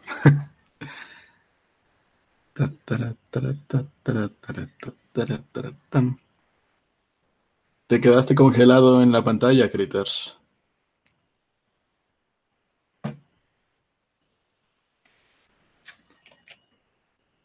¿Dónde está? ¿Dónde está el chat? Permítame. Ah, Jets Antonio deberían tomar a Guaidó y a Maduro y subirlos a un barco, amarrarle las manos y que se pelea a muerte con cuchillo para que se dejen de mamadas. Eh, Leonardo González, ay Venezuela, ¿por qué no puede ser como Chile, que hace poco tiempo es potencia mundial? Les van a dar tablets chinas de mala, malas por, por cambio de armas, a lo mejor.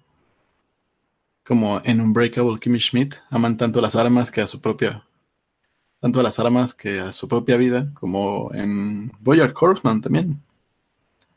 Aman más a las armas que... eh. Eh, Repenetti, yo preferiría tener armas que tener un muro. La mayoría de Estados Unidos seguramente pensará como Repenetti. Pero Osaki, él vivió en Estados Unidos y les puedo asegurar que preferían defenderse con armas que tener un muro. Es lo, hasta donde sé, sería más o menos así. Jonathan González. Llegó Sergio Goyri a la casa del Critas, le va a pegar. Tal vez. Espero que no. Todavía no ha visto el mensaje. Si los demócratas creen que los estadounidenses van a permitir que les quiten sus armas, se van a topar con una peligrosa y contundente respuesta. Seguramente. Y bueno, lo que tiene esta mujer, esta Ocasio, perdón que no me recuerdo su nombre, es que tiene este juego de, lenguaje, ¿no? Quiere, en vez de decir que es socialdemócrata como los países eh, nórdicos, que son a los que siempre hacen referencia de estos países son socialistas, pero no son socialistas, son socialdemocráticos. Ella lo dice al revés. Yo soy democrática socialista el cual también es un movimiento vigente, mucho más duro que... Y esa, queridos pobres escuchas, es la razón por la cual descubrí que me gustaba comer tierra. Y bueno, pues es una historia que hace mucho les quería platicar y finalmente tuve la oportunidad de compartírselas. Bueno, le estaba, le estaba comentando que esta mujer, Ocasio, hace este juego de lenguaje de que la mayoría de la gente ubica a la socialdemocracia, ¿no? Lo, que es países como los países nórdicos. Sí. Que no son socialistas per se, sino que tienen un, aparato que es muy... Eh, ayuda, ayuda mucho a, las necesidades básicas de la gente, pero sigue siendo capitalista. Así como se suponía que tenía que ser México. Así como se suponía que tenía que ser México. Después de la Revolución Mexicana. Ella, ella lo dice al, revés, es democrática socialista, ¿no? Ajá.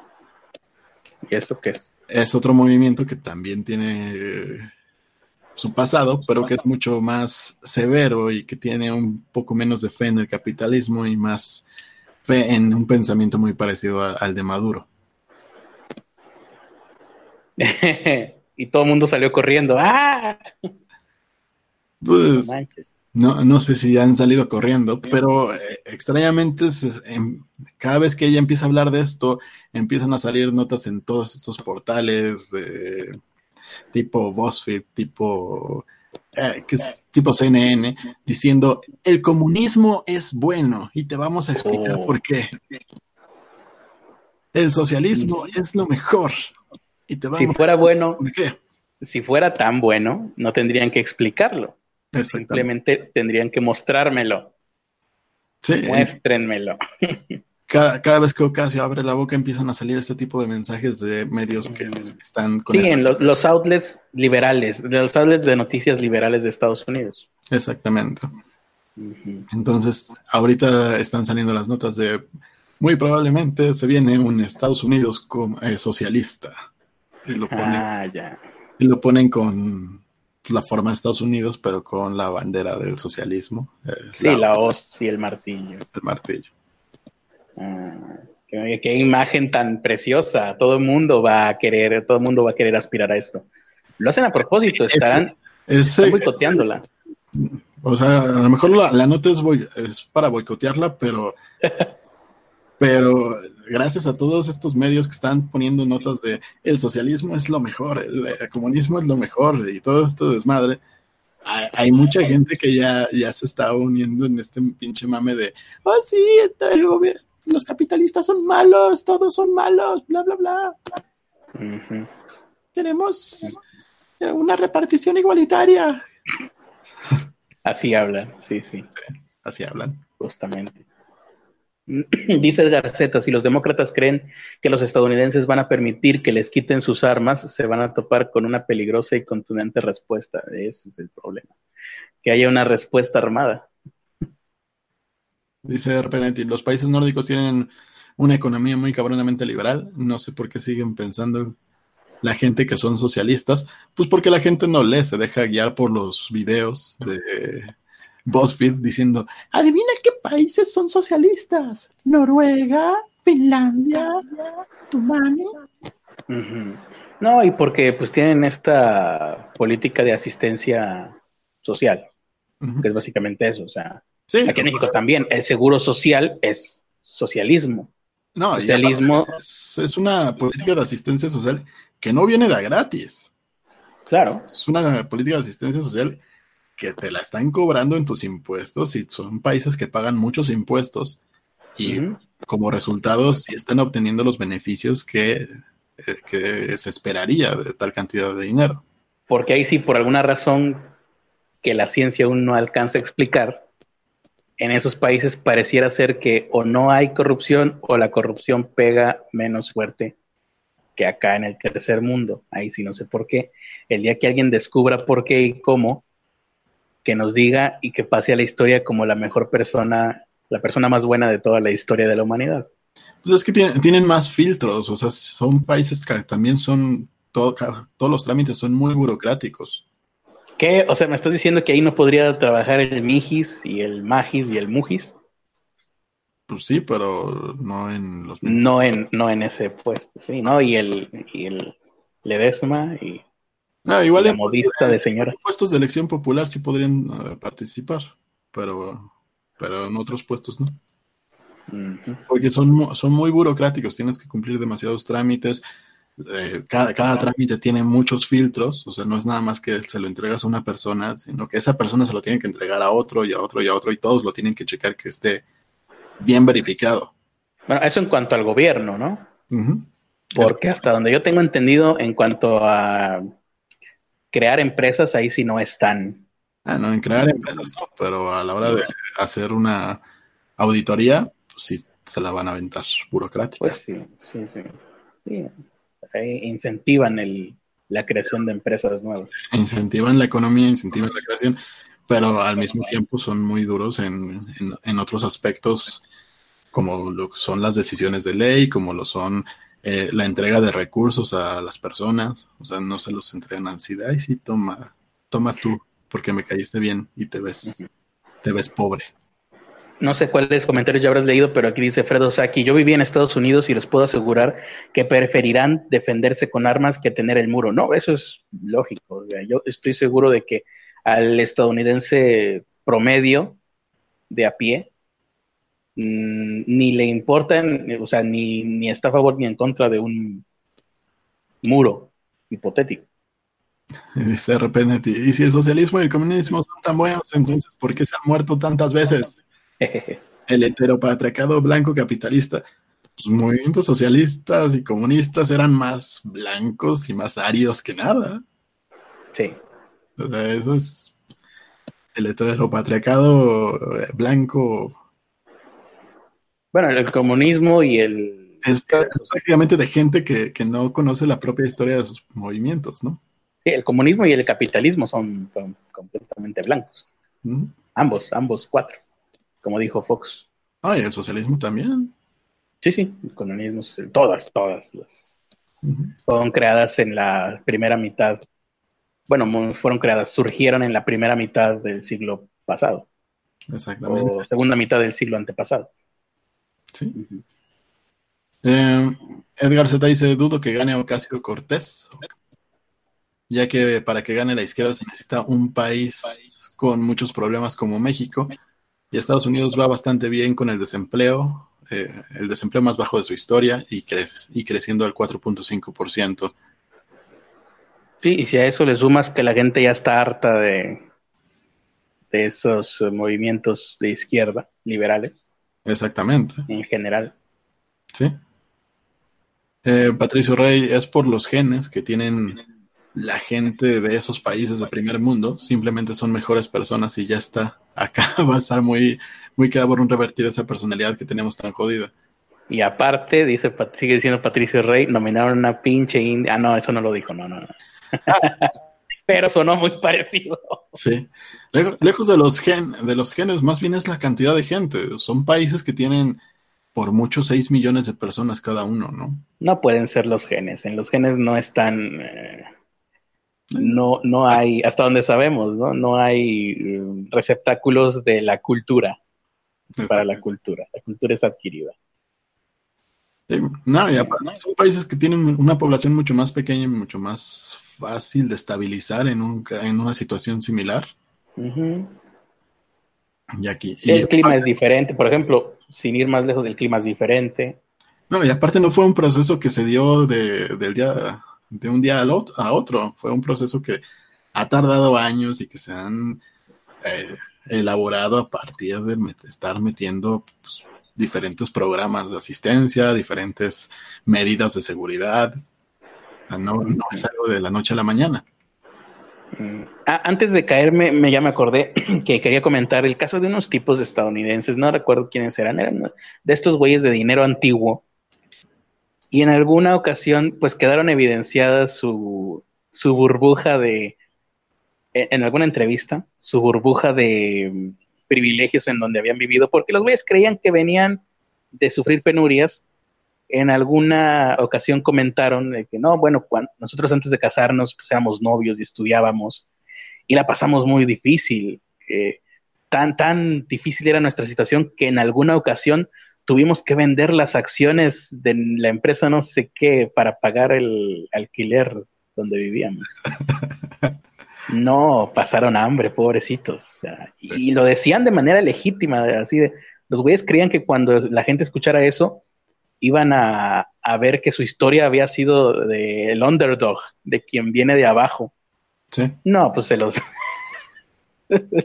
no sé si en esa época ya había memes, creo que no, esto fue como en los noventas, pero la gente se burló de ellos, ¿no? Ay, pobrecitos, tuvieron que, es como, no sé, una vez, una ocasión hicieron una campaña, o quisieron una campaña de, de inmigración, ¿no? Esto como en la década pasada, con Luis Miguel. Por lo menos la campaña que hicieron ahorita con Yalitza Aparicio, pues por el fenotipo se la crece un poquito más, ¿no? Aunque también, pues, hombre, le pusieron ropa de diseñador para andar ahí en la frontera. Tampoco. Pero en aquella ocasión yo me acuerdo que la gente decía, güey, ¿qué chingados va hacer Luis Miguel que va a decir, no, va, a dar su testimonio, no, no, fue terrible cuando estuve ahí en la frontera, no podía pasar. Se me ensució mi Armani tratando de pasar el, el mundo fronterizo, fue terrible. Sufrí muchísimo. Tuve que, tuve que irme a un spa después de eso porque la experiencia fue realmente estresante. No, pues no. Es gente que no pertenece ahí. Yalitza sí, por otro lado. Mm, y es una gran película. Romo es una gran película. Claro, es una gran película. Que seguramente va a ganar. va a eh, ganar el Oscar a mejor gran película. Eso es lo que va a ganar Romo. A ver, aquí dice Jesús Edgar Z. El gobierno Ah, ¿quién es ese güey? Jesús Garceta. Eh, es que Jesús Alejandro Ramírez Campos dijo, yo solo quiero que alguien me explique el neoliberalismo. Ya lo, ya lo había explicado Axelexa, ¿no? Que eso no existe. Bueno, la, hay gente que dice que no existe, hay gente que dice que sí existe. Bueno. Si yo decido llamarle neoliberalismo a mi perro, pues sí existe neoliberalismo, ven. Eh, pero es como eh, el diablo, ¿no? Estás culpando a una entidad eh, ficticia para decir todo es culpa de los neoliberales, del neoliberalismo, de, de, hecho, igual ya hago rant ahorita de eso. ah, me gustaría, sí. me gustaría a todos. En realidad, el tema de la corrupción se combate precisamente liberalizando el mercado. Mientras menos mano pueda meter el gobierno en ese tema, es mucho más difícil que sostenga la corrupción. Que se sostenga la corrupción. Es una teoría interesante. Habría que ver si en la práctica funciona. Habría que ver. Porque también puede pasar el caso contrario. Sí, eh, Incluso yo creo que ya ha pasado en algún lado. En el, punto en el que no tiene nada de control el gobierno, pues en, está el país está a la disposición de las empresas. el, ecosistema también aporta en lo social, dice Jesús Alejandro Ramírez Campos. Fredo Saki ya se va a dormir. Buenas noches, Fredo Saki. Teresa Martínez ya llegó. Ah, mira, unos se van, otros, otros eh, llegan. Sí. Eh, Patricio Rey, qué casualidad que cuando Suecia empieza a aceptar un montón de inmigrantes, sobre todo musulmanes, las cosas empezaron a desequilibrarse. Qué raro, ¿no? Esa es una opinión bastante incómoda, pero bastante cierta, apoyada por datos que no pueden ser eh, porque, como dice, no, eh, apoyada por datos que no pueden soslayarse, ¿no? Porque si tú dices, ay, voy a soslayar este dato, pues no, no te sale. El soslayado es una es un arte antiguo. No, eh, pues sí, es que la verdad son datos que uno no quisiera que fueran ciertos, pero, pero son ciertos. Pero Roma es una gran película y un detergente. Claro. Y un gran detergente. Sí. es, ¿cómo se llama? Amigable con la ecología. Sí, esa cosa es. Pero, y aparte es hermosa. Bueno, ya que se acabaron los comentarios aquí en el, chat. Sobre el mm. curso que estoy tomando los jueves. Sí. Ya, ya debía el run de la semana pasada. Ah, sí. Ya no lo hice. Pero básicamente es lo mismo. El de la semana pasada fueron los psicólogos.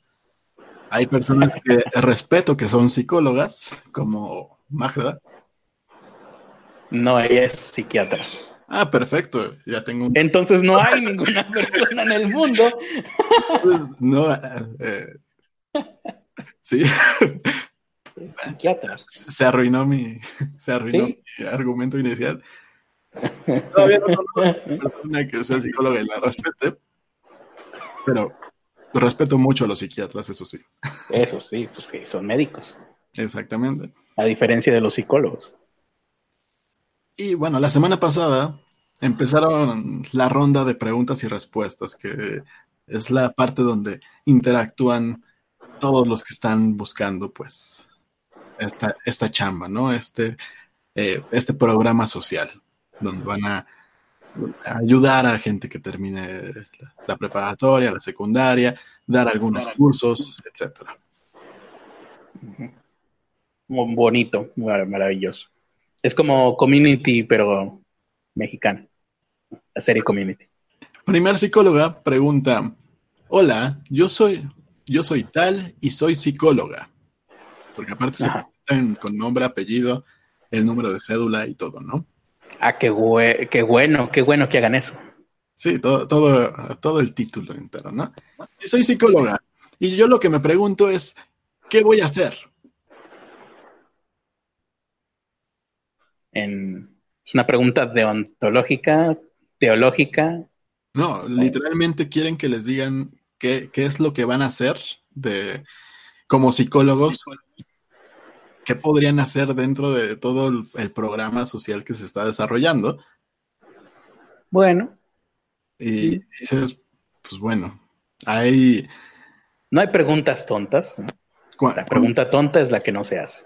Cuando entramos, pues, cuando te registraste, tú, cada quien elige pues, lo que quiere ser, ¿no? Yo elegí docente, porque pues, creo que puede ayudar más a que terminen la prepa o, pues, terminen la secundaria, que si me pusiera a dar cursos de cualquier cosa. Ah, mira, me hubieras ayudado. ¿Por qué no te conocí antes? Me hubieras ayudado a mí. Ajá. Pues porque Porque cuando yo iba en prepa, tú ibas en primaria. exactamente, también. Nada, nada más nos llevamos dos años. De esa edad, casi, casi, ¿eh? Pero bueno, el, el punto es que eh, ellos elegían si querían ser docentes, si querían ser talleristas. Entre los talleres había opciones de qué tipo de talleres.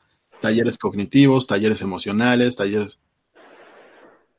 Eh, y le contestan básicamente eso, ¿no? O sea, cuando tú entraste, tú elegiste para qué, para qué materias o podría ser útil, para qué, en qué materias tienes eh, un mayor fuerte para poder apoyar en este programa social, porque a final de cuentas lo importante aquí no eres tú, es la forma en la que vas a ayudar a otros. Mira qué bonito discurso. ¿ah? No, no lo dijeron así, lo dijeron, lo dijeron con muchas más vueltas, porque pues, Puta. si se lo dicen así la gente se ofende. No, está perfecto. Es una cosa que yo esperaría escuchar en un curso propedéutico para ese tipo de cosas. Lo importante aquí no eres tú, sino la gente a la que le vas a servir. Está maravilloso. Da- Dales ese tip que te, que te pongan ahí como copy ahí, eh, para redactar. Pero bueno, sus- básicamente dijeron eso, pero dando una vuelta enorme.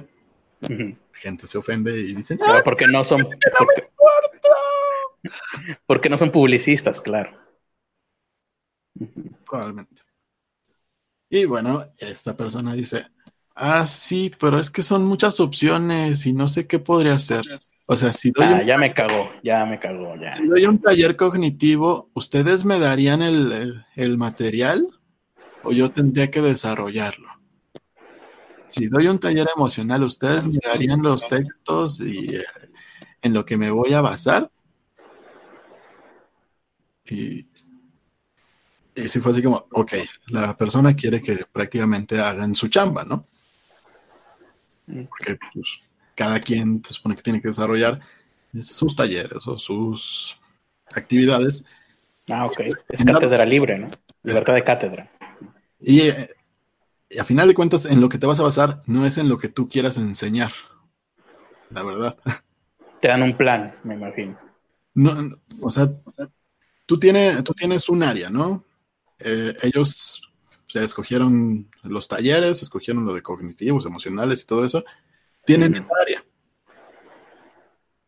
Esa es su área de conocimiento.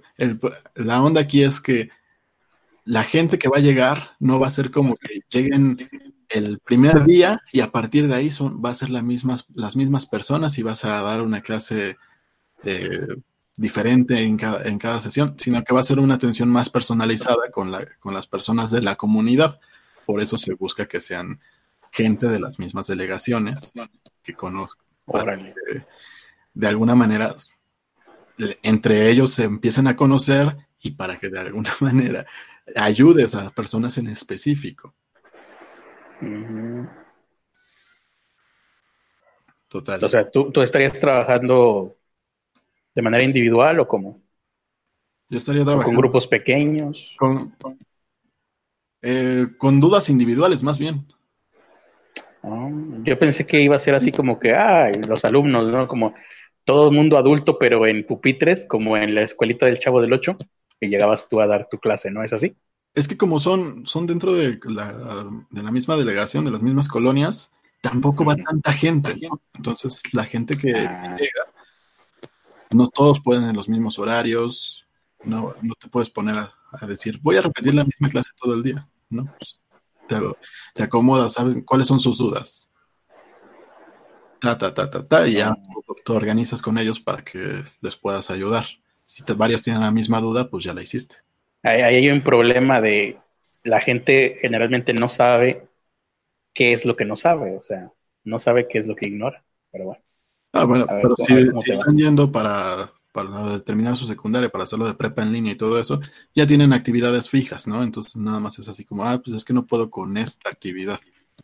Ah, ok. Ah, en tu caso, ¿qué es lo que tú escogiste? Ya tienen actividades fijas. Exactamente. Ah, tú nada más eres algo así como tutoría, ¿no? Exactamente. Yo ya ves que... Y en el caso de ellos son talleres, entonces tienen que formular actividades eh, atendiendo a su área, ¿no? Si son actividades cognitivas, actividades que ayuden al desarrollo de bla, bla, bla, bla si son ayuda, eh, actividades emocionales, actividades que desarrollen. Eh, no, no, sé cuáles son, porque realmente yo no soy psicólogo y.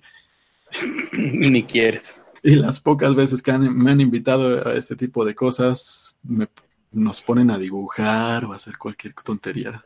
Bienvenidos a Constelaciones Familiares.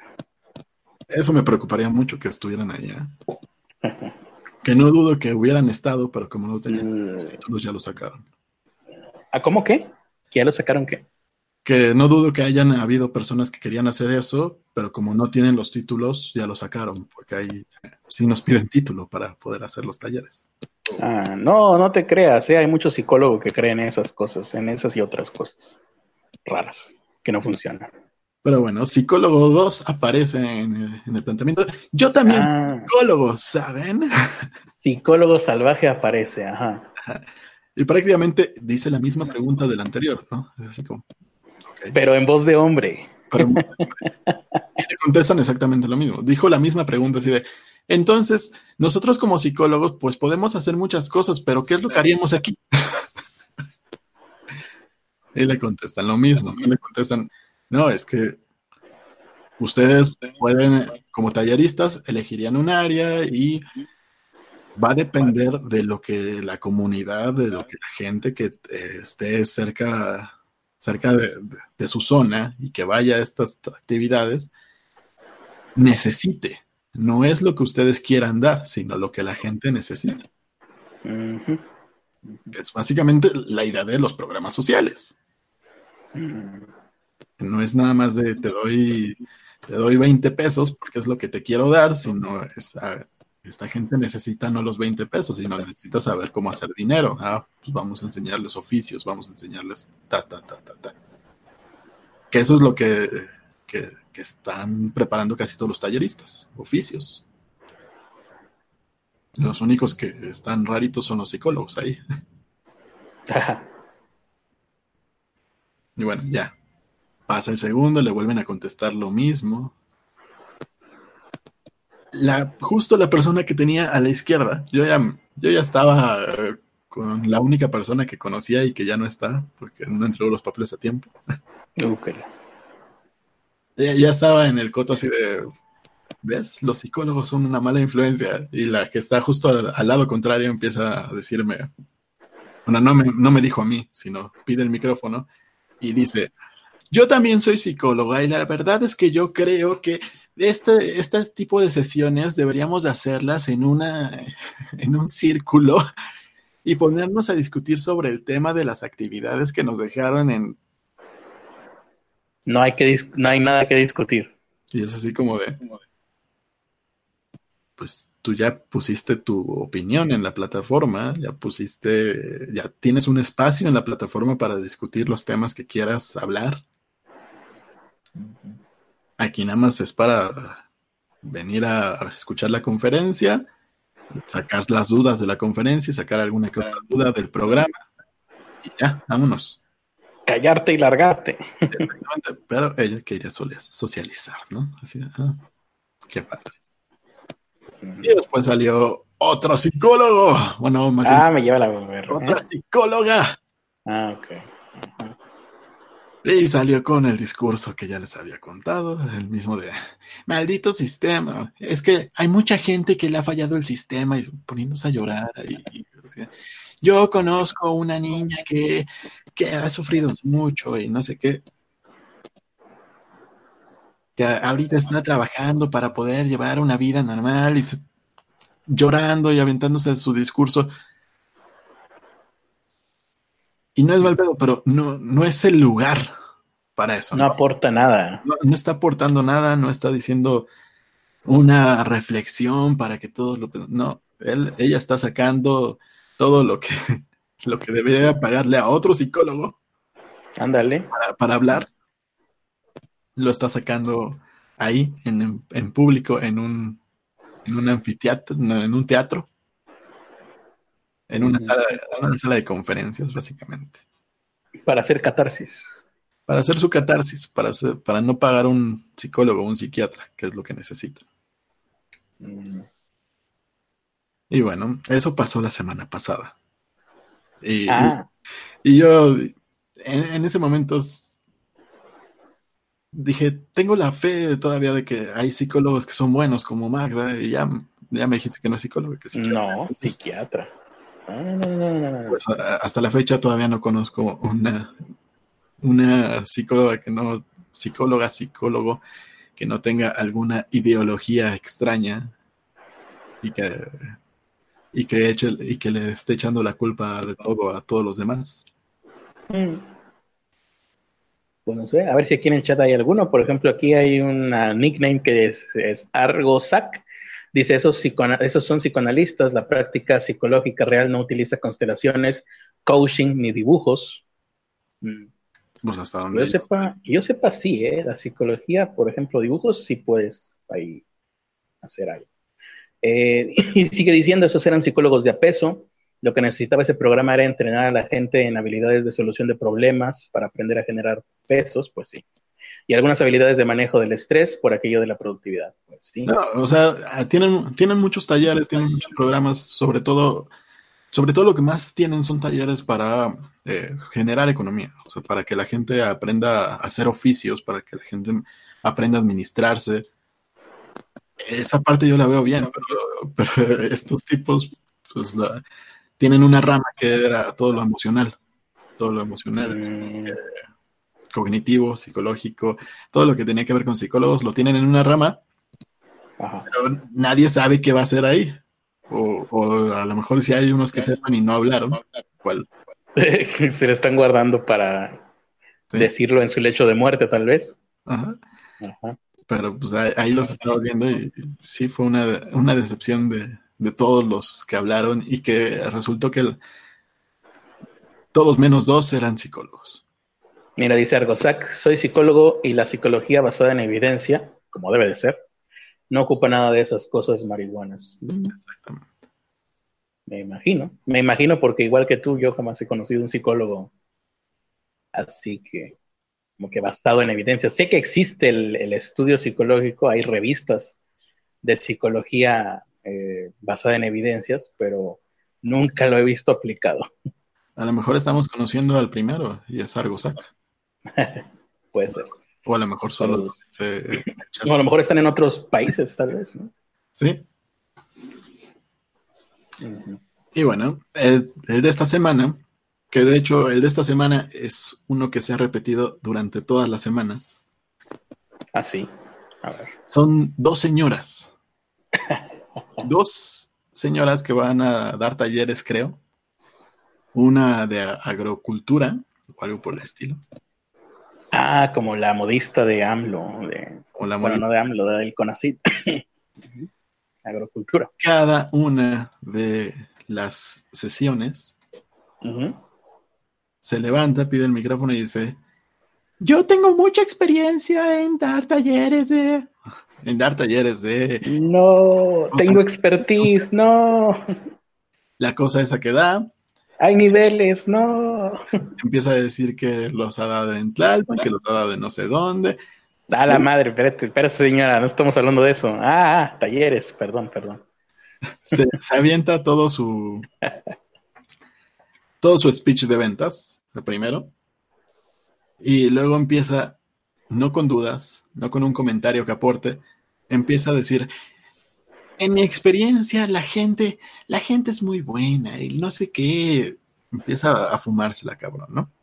Ok. Eh, empieza a hablar de los problemas de su comunidad y de que cómo los querría ayudar, pero que no puede porque el gobierno.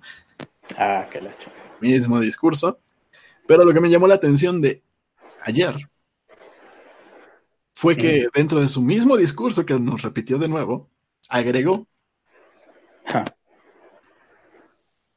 y es que es cierto, los, todo este neoliberalismo le ha hecho mucho daño a nuestra sociedad y por eso tenemos que enfrentarlo con acciones como las que nos describieron en esta conferencia, porque bla, bla, bla, eh, mamándole los huevos a la, a la conferencista, ¿no?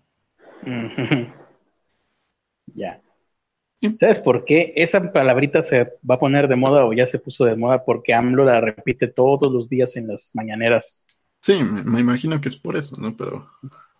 Todas. Pero la gente, la gente está hablando del neoliberalismo sin siquiera comprender qué es el neoliberalismo. Si es que se puede comprender eso. Es como te digo, ¿no? Es cuestión de opiniones. Y lo, que me, lo que me gustó y que a la señora creo que le cagó y se enojó y se puso y se puso en plan de maldito sistema, bla bla bla. Fue, lo que le contestó la conferencista. la conferencista nos, nos habló de un programa de romper paradigmas, de cambiar de el individualismo a una visión más colectiva, porque a final de cuentas estamos en un programa social y lo que nosotros hacemos es para ayudar a otros. Esa es nuestra, la chamba que vamos a tener. Y es el discurso que deberíamos de tener.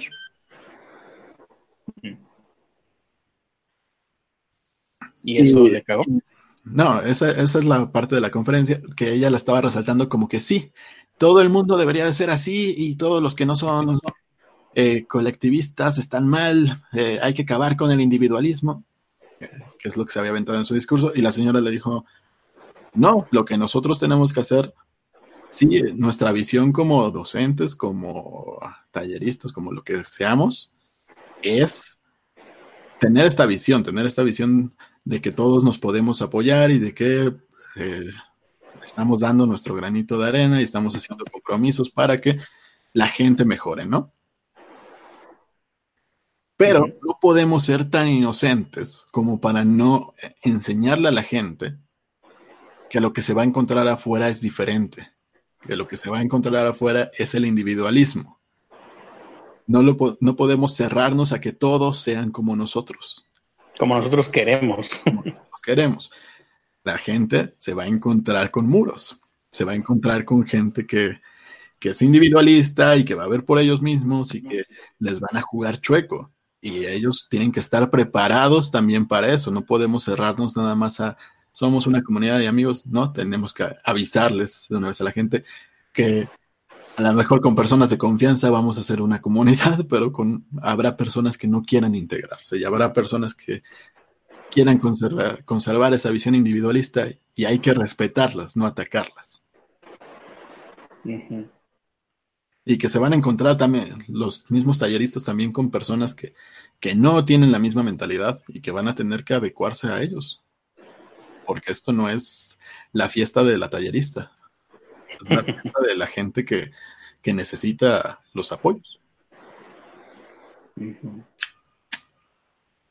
Y ahí fue, ¿y ahí qué pasó? La señora que no se sentaba dijo algo más. La señora que no se sentaba volvió a sacar su discurso. Sí, sí, los neoliberales, es que ah. todo esto nos ha contaminado. Y ya la conferencista ya ni le hizo caso, nada más fue como, ah, gracias por tu comentario. Otro chidorreo. Sí. Y la otra. La otra es muy parecida a la psicóloga llorona, pero esta era la señora llorona. Ah, ok. La señora llorona lo que tiene, esta no cuenta su, su currículum. Lo que cuenta es, yo he estado ayudando en mi comunidad y, y me encantan este tipo de programas, siempre dice lo mismo, me encantan siempre este tipo de programas y estoy muy comprometida con la meta de este programa porque en, en mi casa, en mi, en mi comunidad está la niña tata, dando los nombres de, de sus de las personas que supuestamente ayuda. Que, que, yo creo que se los inventa cada vez y son diferentes cada vez. Diciendo esta niña que, que tiene 17 años, tiene capacidades especiales y apenas está aprendiendo a leer y no sé qué. Y, y eh, de este otro, de, ese otro perso persona que eh, perdió la mitad del hombro y que, y que los doctores le dijeron que no se iba a levantar y se ha levantado una y otra vez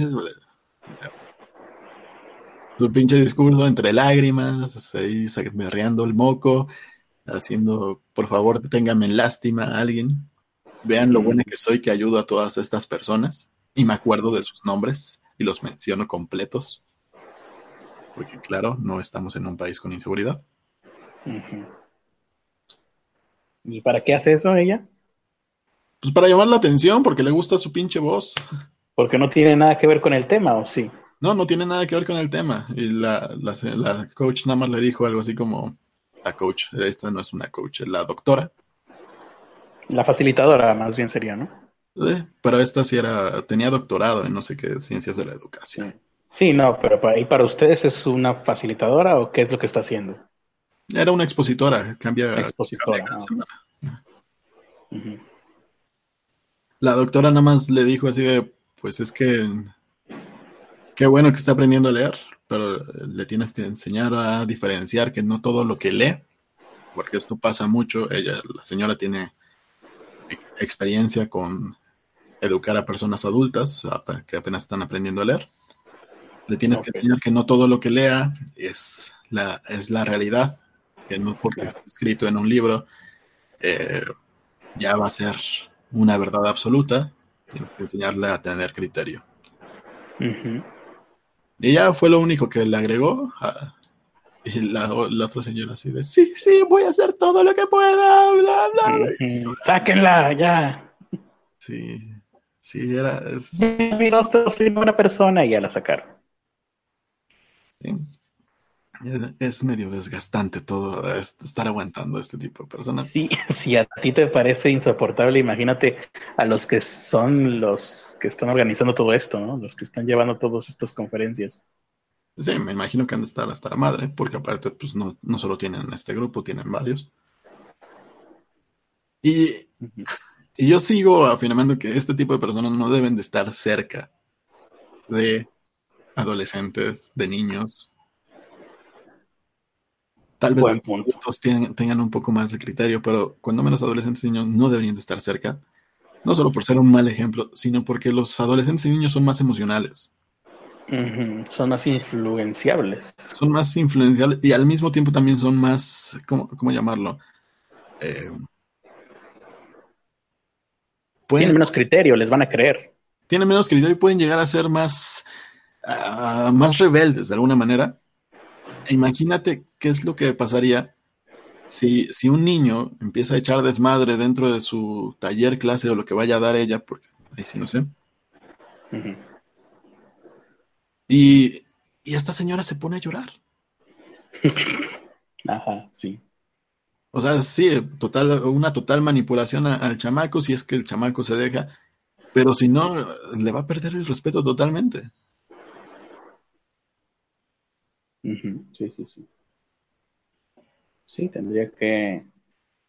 También a lo mejor por eh, eh, ahí donde tú estás todavía están eliminando personas, ¿no? Sí, cada semana hay menos. De Ok. 200 y cacho ya somos menos de 50. Changos. ¿Los van quitando o solo se van saliendo? Ah, se van saliendo. Como, ah, ok. Hasta ahorita se van saliendo, ya al final van a quitar. Muy bien. Aquí estoy viendo que Sherlyn dijo respecto a la de Sergio Goyri y Yalitza Aparicio. Sherlyn eh, dice que ser indígena es algo que nos debe llenar de orgullo, pero yo no estoy seguro de que Sherlyn sea indígena. O como, ¿por qué? No sé. A lo mejor sí, pero quién sabe. A lo mejor es mestiza, igual que todos. Pues todos somos mestizos, algunos menos mestizos que otros. Exactamente. Eh, dice Argosac, soy psicólogo y neta, la psicología, eso ya lo hemos leído. Yo soy uno de, eh, yo soy uno, es un enfoque en la UNAM, desgraciadamente no es el más popular. No, claro que no. De hecho, es lo que estaba pensando. Una persona te va, es más fácil que una persona te pague una terapia porque en, con- en constelación familiar o en coaching o en la pegada que, que alguna otra terapia que no sea tan, que no tenga un nombre tan llamativo.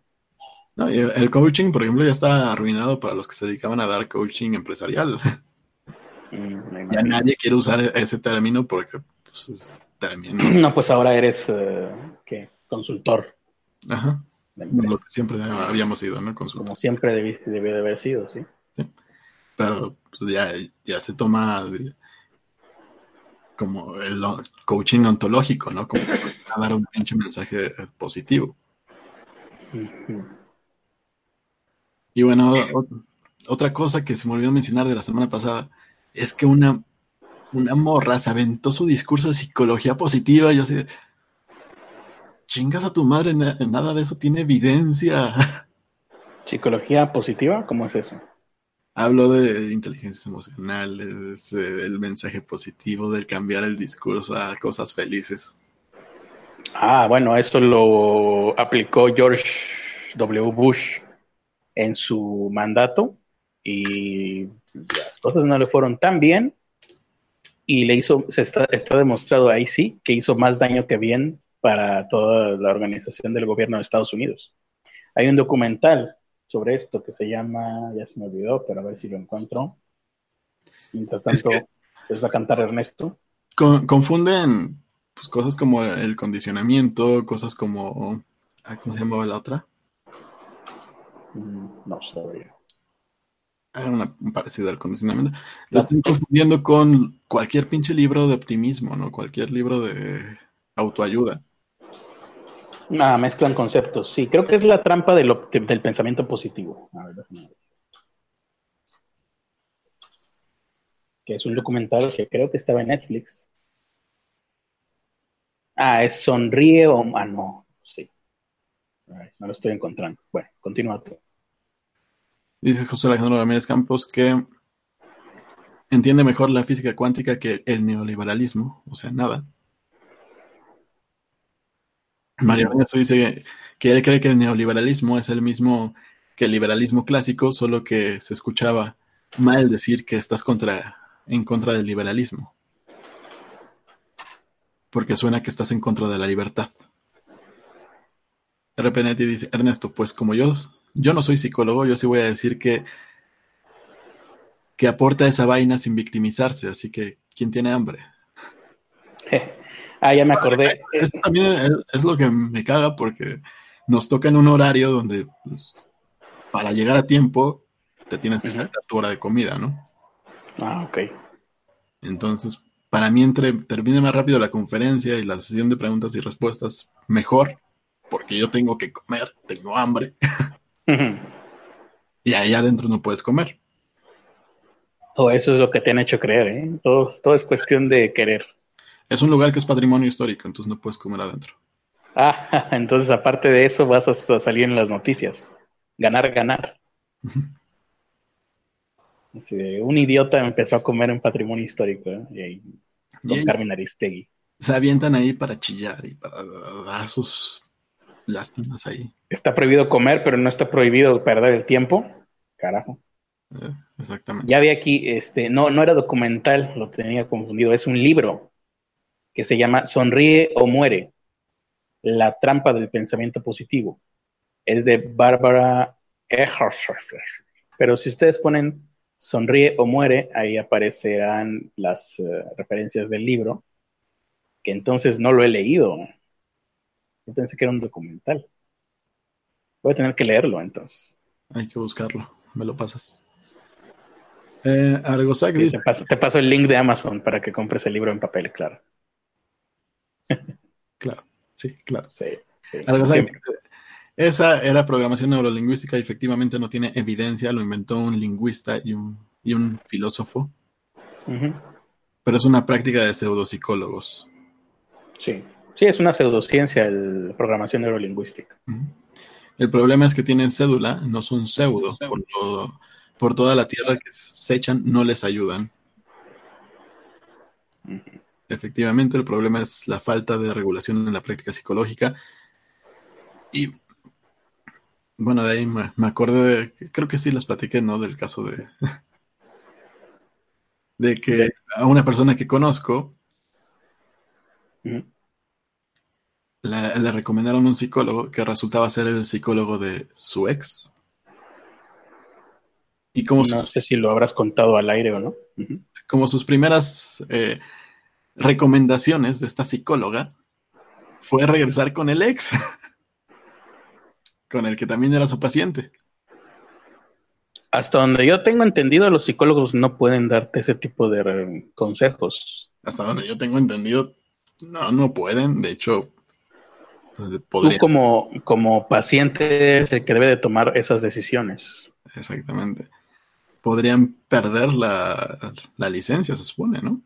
O sea, ellos no te pueden ni siquiera ir guiando hacia ese camino. Entonces te dirán, a ver, entonces tú qué piensas hacer, cuáles son tus opciones y tú le das opciones. Los psicólogos hasta, hasta donde yo recuerdo, lo que te hacen es preguntarte, ¿y tú qué piensas? ¿Y tú qué harías? ¿Y qué, te gustaría hacer? Pero acá él estaba diciendo directamente qué hacer. Ah, pero sí, para poder verte desde fuera a ti mismo. Pero. Dice algo, Zach, efectivamente, no pueden darse instrucciones directivas al paciente. Dice Garceta, cuenta la leyenda que Fidel Castro quería darle una connotación negativa al liberalismo, así que tomó el neo de los neonazis y creó el neoliberalismo. Puede ser. Aunque también es evidente que el liberalismo de hoy no es el mismo que el de ayer. Casi como todo. Por ahí puede justificarse el uso del neo. También por, por em, el, ¿cómo se dice? La variante que no existía antes de la tecnología. También. De hecho, es algo a lo que apuntan también los, los libertarios. Ellos abogan a que a futuro existirá una tecnología en donde se podrá aplicar todo lo que ellos sueñan, los libertarios. Pero mientras no, no suceda eso, que es algo así como el sueño de un fascista, algo como lo que vimos en la, el documental Sidegeist, en donde todas las decisiones fueran tomadas por una inteligencia artificial que según ellos no fallaría, cuál es un fascismo maravilloso. Eh, mientras eso no suceda, pues ahí está, tenemos al libertarianismo. Mm, y a propósito de tecnología, de, inteligencia artificial, hay una compañía que parece ser que tiene que ver con Elon Musk. ¿Recuerdan ustedes que Elon Musk tenía miedo a la inteligencia artificial o tiene miedo a la inteligencia artificial? Con lo cual no entiendo cómo es que sucede esto. Esta compañía respaldada por Elon Musk al parecer creó una inteligencia artificial capaz de generar noticias falsas, pero no la quieren hacer pública. Personas creen que personas malintencionadas, oye, ¿qué le pasó a Elon Musk? Está, está aumentando de peso. ¿eh? Te dije, te dije que iba a aumentar de peso. Eh, personas malintencionadas pueden utilizar este sistema para hacerse pasar por otras, automatizar la producción de contenido falso y hacer spam en las redes sociales. O sea, ya va todavía más sofisticado el spam, las redes, las fake news. Ya no vas siquiera a poder identificarlas.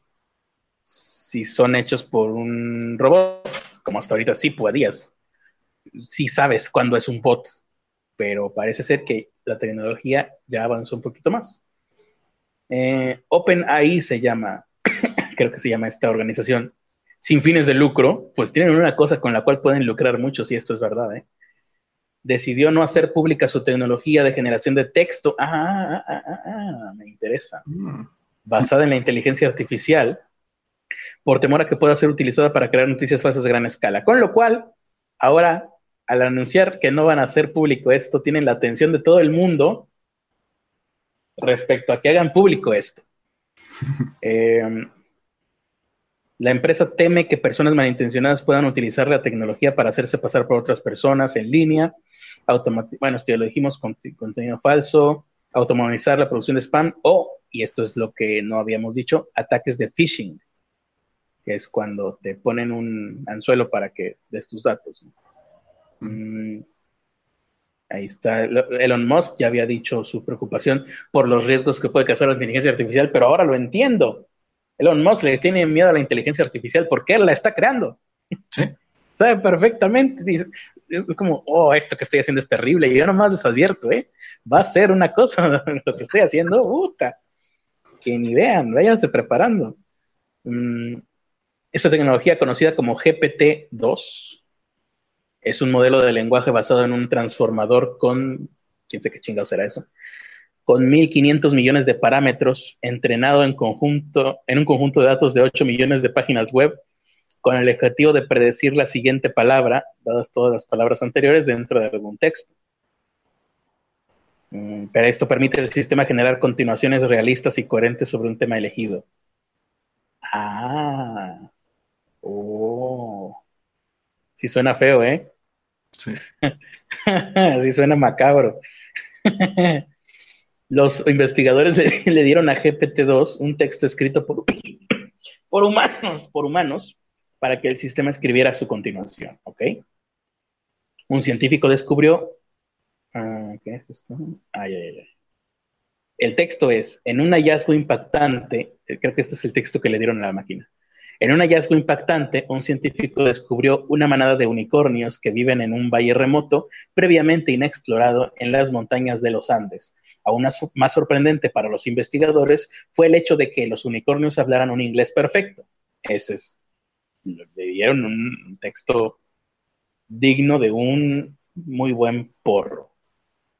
Eh, la máquina generó el resto del artículo y el resto del artículo, generado por una inteligencia artificial, dice, el científico nombró a la criatura por su distintivo cuerno, el unicornio de Ovidio. Estos unicornios blancos plateados de cuatro cuernos eran previamente desconocidos para la ciencia. Ahora, después de casi dos siglos, el misterio de lo que provocó este extraño fenómeno finalmente está resuelto.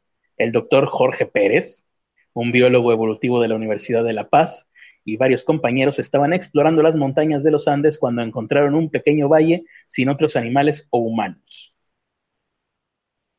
Si me lo preguntases a mí, yo diría que efectivamente este es un texto creado por un ser humano, que más o menos trata... De hecho, creo que... que continuar. Que, la parte de, la inteligencia artificial parece más humano y tiene más sentido que lo que escribieron los la gente que estaba haciendo la prueba. Tal vez, tal vez yo diría, porque como incluso ya lo dijimos ayer, de hecho está mejor escrito que lo que hacía el, David Alixir Ledesma, ¿cómo? David Alixir Ledesma, sí. El chichifo de la Conacid. Está mejor logrado que lo que estaba, que los textos de este güey. Eh, porque como ya les dije, en todo texto, tú vas leyendo las palabras, pero vas uh, también por debajo del texto entendiendo una cadencia y una historia. Y aquí sí veo que se logra que la inteligencia artificial siguió con la idea subyacente en el texto, que es explicar un acontecimiento eh, fantástico, pero desde el lado científico. Y eso no entiendo cómo es posible que se pueda hacer artificialmente. Esto es increíble. Esto ahorita, la, la sensación que estoy teniendo es como cuando salió el filtro este, no sé si de quién era, de Instagram o de Snapchat, el filtro que te pasaba las fotografías a trazos de pintura al óleo. Que por cierto ya no supe, ya no he visto más ejemplos de esto, no sé por qué se dejó de utilizar. No, todavía sigue en, en las historias de Instagram. Ah, sí, pero como que la gente ya lo dejó de usar. Pero esto visto desde el punto de vista de, de un artista es una barbaridad porque ahí veías como una inteligencia artificial, no sé, seguramente, eh, decidía hacia qué lado iban cuáles trazos para crear volumen. Y eso es algo que en una inteligencia artificial o, o, en un filtro de Photoshop o en yo jamás había visto hasta ese momento. Y ahorita estoy viendo más o menos algo parecido en este ejemplo, que de ser real, pues estoy viendo algo que yo no pensé que fuera posible que hiciera una máquina. De Chang. Sí, está, está, muy. Está mucho mejor hecho que el texto original. Pues, digamos que está bien. No, es, es que los, los renglones que pusieron en el texto original, tú lo dijiste, se escuchaban fumados. Pues sí. Sí. Pero en el otro parece tener sentido de alguna manera, ¿no? También podría ser un, un vaya, un defecto, ¿no? So, uh -huh. Este, todavía esta, esta inteligencia artificial te podrá crear un texto que parezca científico, pero a lo mejor todavía no te va a poder crear un texto fantástico, una narrativa de ficción, pero pues es increíble.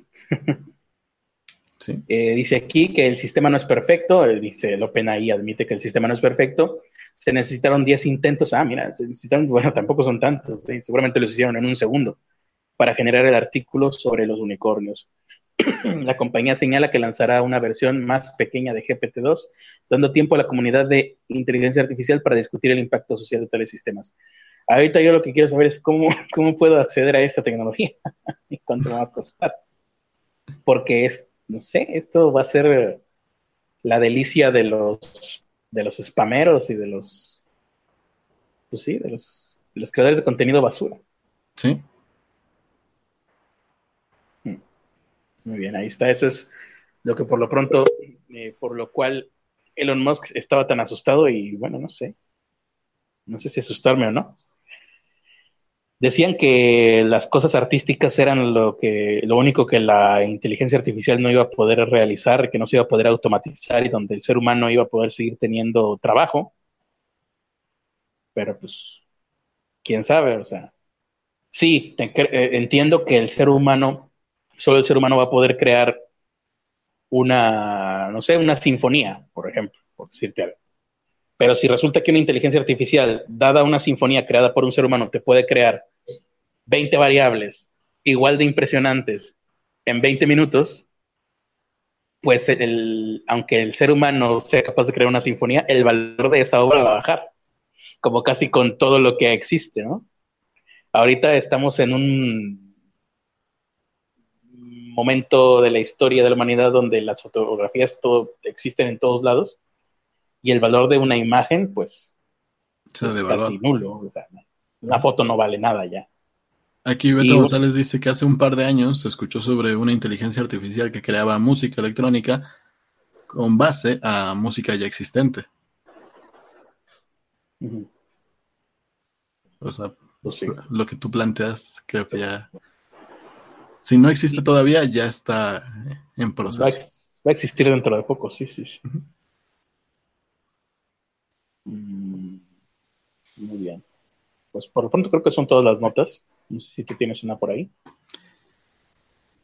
Pues sí, pero yo creo que la podemos dejar para lunes. Bueno, eh, pues está también este, este, pues, sobre cuestión que hay en los Oscars, ¿no? Porque quieren recortar cuatro categorías de la emisión, de la emisión en, en televisión. Que es la de cinematografía y no, a ver, aquí está.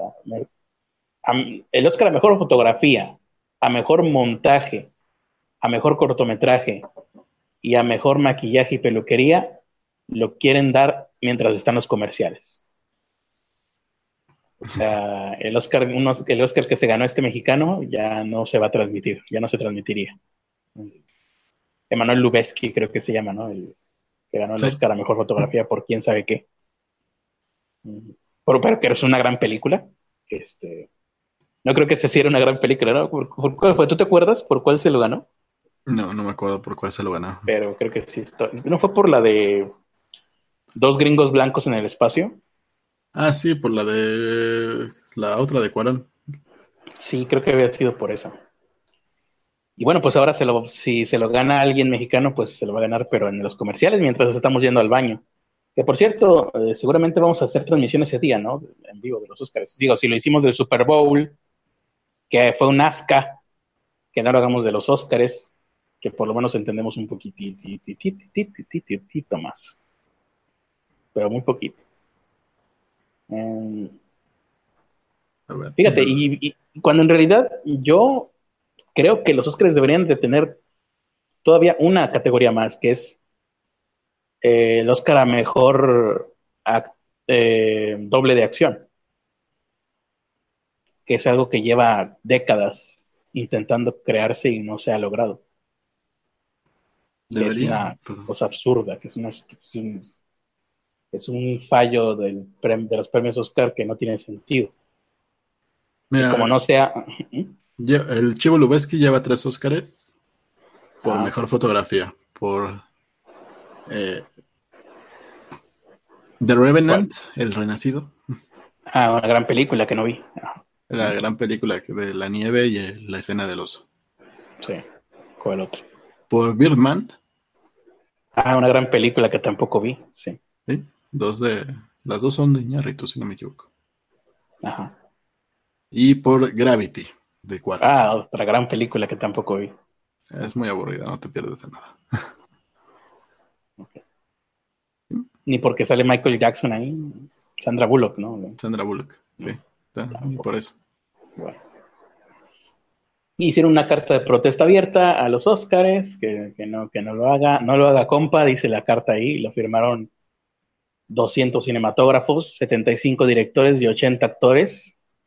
La carta de no lo haga compa a la Academia de los Oscars. Y pues ya está. A ver, a ver si funciona. No creo, quién sabe. Pero sí hace falta un Oscar para los dobles de cine de acción. Sí, hace falta. Eh, pues ahí está. Eh, eso es todo. Vamos con los productores ejecutivos. Sí. ¿Cuándo son los Oscars? El veintitantos de febrero. El veintitantos, cuando caigan domingo, ese día. Y aquí está. Yo creo que el 23. ¿Quién me dijiste que era ese? Ese es Sergio Goyri, ahí lo podemos ver. Bueno, ahí está Sergio Goyri pidiendo disculpas. Sí, está pidiendo disculpas en nombre de todos los Sergio Goyri del mundo. ¿Está switchado? Sí a nombre de todos los Sergio Goris del mundo por haberle dicho pinche India que nada más que dice sí señora, no señora, a Yalitza Aparicio, que recordemos Yalitza Aparicio es una gran película. ah, sí, los productores ejecutivos. Muchas gracias a todos ustedes. Caseros, probablemente Banksy, productor ejecutivo, y ese gatito con cola peludita, como de mapache viéndolo, viéndolo desde arriba, despectivamente, como de la manera que los gatos deben mirar a, los humanos. Es lo natural. Los gatos están por encima del mundo.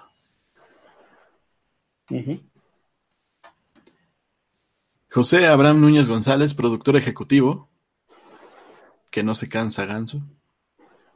No, no, tiene por qué. Ahí está.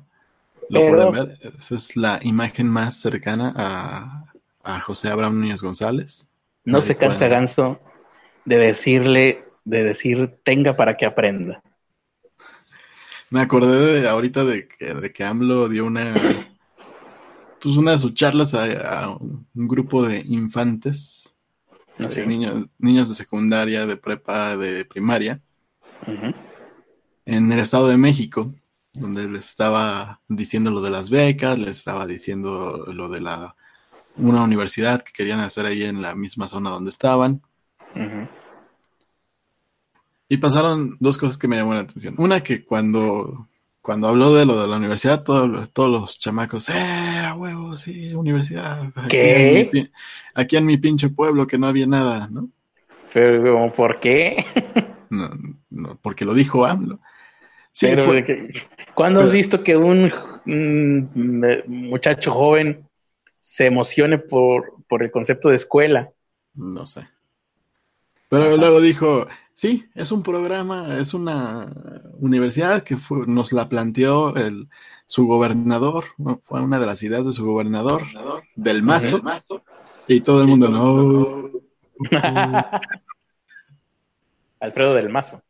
¿Quién es? Es del mazo Kun, no sé, el que está ahí. Ah, sí es cierto. ¿Quién era? Ya, me, ya se me olvidó. Sí. Pero bueno, ah, toda la gente, todos los que estaban ahí empezaron a gritar, "Uh". Ujú. Eso es Y- del PRI, ¿no? Y lo segundo que pasó fue que empezó, me estoy escuchando de nuevo. Ah, ¿a ti mismo? Sí, ya, ya, ya va a acabar, ya mejor así. Me, me salgo, me salgo ganso, ¿no? A ver, me salgo ganso. Ok.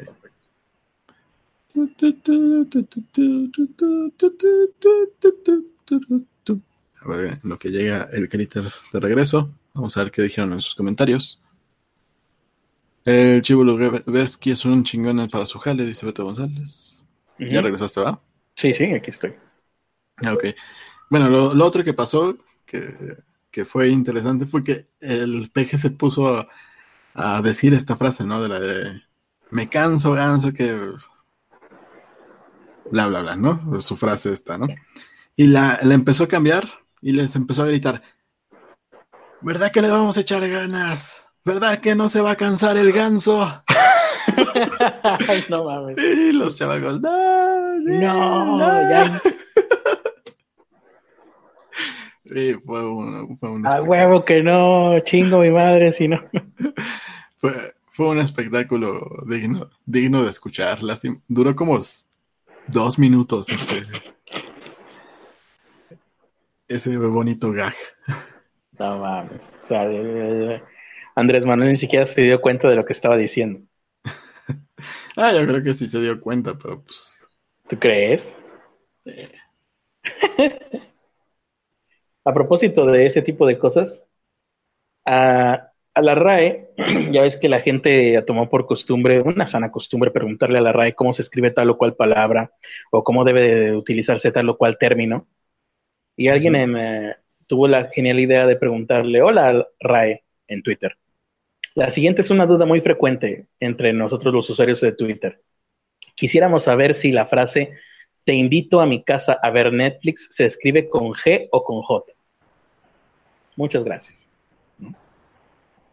Y el community manager de Netflix entendió perfectamente a lo que se referían porque respondió, en cualquiera de las dos acepciones, el verbo coger se escribe con G. Las formas en las que el sonido J va ante E y coger, cogía o con ajá, eh, las formas en que se bla, bla, bla, bla. El chiste es que de las dos maneras, coger se escribe con G. Si quieres coger algo, es con G. Y si quieres ver Netflix, también es con G. Lo cual es una genialidad de la RAE. Bueno, del community, del, del güey que está ahí encargado. Y bueno, se hizo viral, ¿no? Sí, sí, vi, la- vi la nota, pero no, no me metí a, ver de qué se trataba. Muy bien. Siguiente productor, o ya acabaste, ¿qué estabas diciendo? Viene productor Madison Gard, productor ejecutivo, con su perrito Nino, Nino bebé, bien Sí, padre. qué lindo. Sí, A- acurrucucucu. sí, quiero un perrito de esos. ¿No tienes tú un perro en tu casa? No, no tengo un perro en mi vida. No, entonces el perro que sigue todas las noches es el vecino. Sí, Y se escucha hasta ahí, no manches. sí. No, en el día es más castroso. ¿eh? Válgame, yo pensé que tenías perro. Todo este tiempo he pensado que tienes perro. No, no, no tengo un perrito en mi vida. Bueno, pues el vecino tiene un oso entonces. como perro. Sí. Ketz Antonio, productor ejecutivo, y de imagen tiene al Frisbees, el, uno de los gatos más geniales del mundo. y, ¿Sigue vivo? Sí. Ah, es de él, de él, es de él, ¿verdad? Es de él, ese gatito, es el Pensé que, era, pensé que sería un meme y pues todos los memes que son animales ya se están muriendo. No, ese es el gatito de Hetz Antonio, el frisbee. En el Club de los Pobres, Viviana, Manuel Jiménez, Ricardo Reyes y Jordan. Si quieren apoyarnos, pueden eh, convertirse en Pobres Premium en paypal.me, diagonal pobre podcast, y darnos todo su dinero. ¿Y que lo de Patreon ya lo olvidamos o cómo está la cosa? Pues también pueden entrar a Patreon diagonal, patreon.com diagonal pobre podcast, pero si lo quieren hacer directamente en pesos, por mientras. Ahí. Está paypal.me. Pueden ah, ustedes poner. En PayPal es en pesos, ah, pues está más, está mejor, ¿no? Sí. Y pues nos apoyan un poco más porque no, no pagamos una comisión extra, nada más pagamos la comisión de PayPal. Y no hay conversión de divisas. No hay conversión de divisas.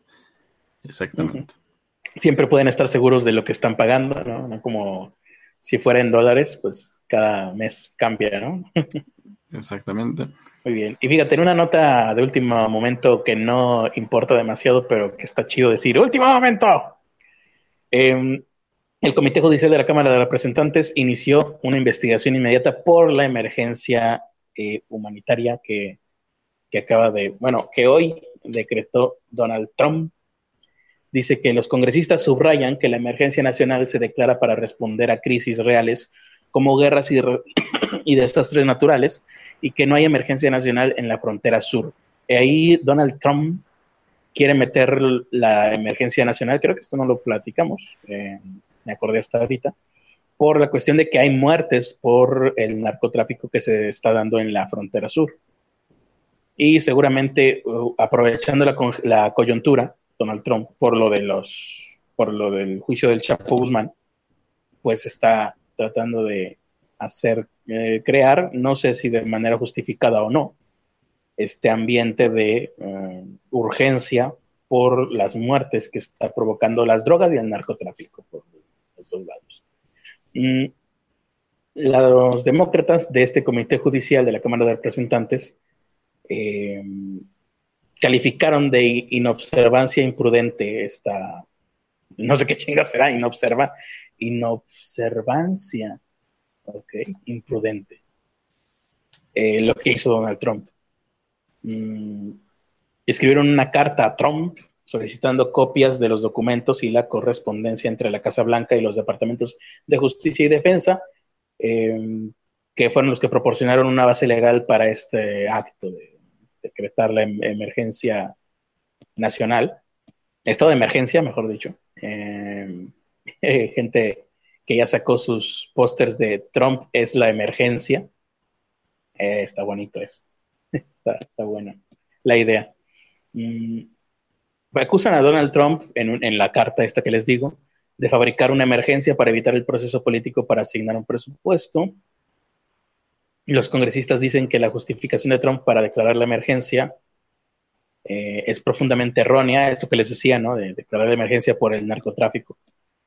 Bueno, más bien por las drogas, o sea, las drogas consumir como consumo, y yo me imagino también que como la violencia que crean su tráfico, pues lo que está aprovechando Donald Trump. Dicen que, es, que esto es erróneo, profundamente erróneo, y que son declaraciones engañosas dicen que no hay emergencia en la frontera sur, así que se va a poner bueno el asunto. Y esto lo vamos a ver el lunes o no. y por lo pronto, entonces, sí, los Oscars, ¿cuándo son? No son este fin de semana, ¿verdad? A ver, Oscars. Pues como lo dicen los White los Oscars. Lo cual es pleonasmo porque, porque el plural de los y el plural del final en Oscars es redundante. Mm, vamos a ver cuándo No dice aquí. No dice. 24 de febrero, ¿cuándo es? 24 de febrero. Ah, de, mm, domingo. De, de, mañana en 8 días. Sí, de mañana en 8 días, porque ahorita ya es sábado. Pues sí. Entonces, de mañana en ocho días estaremos viendo los Oscars. Hay que decirlo así, ¿no? Nomás por Es más, hay que ponerle así en el título, ¿no? como si fuéramos pochos. Em, y vamos a estar apoyando a Yalitza Aparicio, que es una gran película. Así que estén con nosotros apoyando a Yalitza Aparicio porque es lo que debemos hacer. Si no apoyamos a Yalitza Aparicio, creo que nos, eh, nos decretarían traidores a la patria. Así que yo nomás les digo, si no quieren ver el streaming, ya saben a lo que se atienen. Y pues nos vemos el lunes con más episodios de este podcast. Seguir, para que sigan con nosotros observando la actualidad mientras pasa sin que podamos hacer nada al respecto. Muchas gracias por habernos escuchado. Yo me despido, soy Carlos Arispe y también se despide con las últimas palabras de cada episodio mi querido y nunca bien ponderado Ernesto de la Vega, que nunca bien ponderado significa que eres un indio no sé qué, ¿no? Le pregunté a Sergio Goyri y me dijo, ah, significa que eres un pinche indio. Pero no estoy seguro, tampoco le voy a creer a Sergio Goyri, ¿verdad?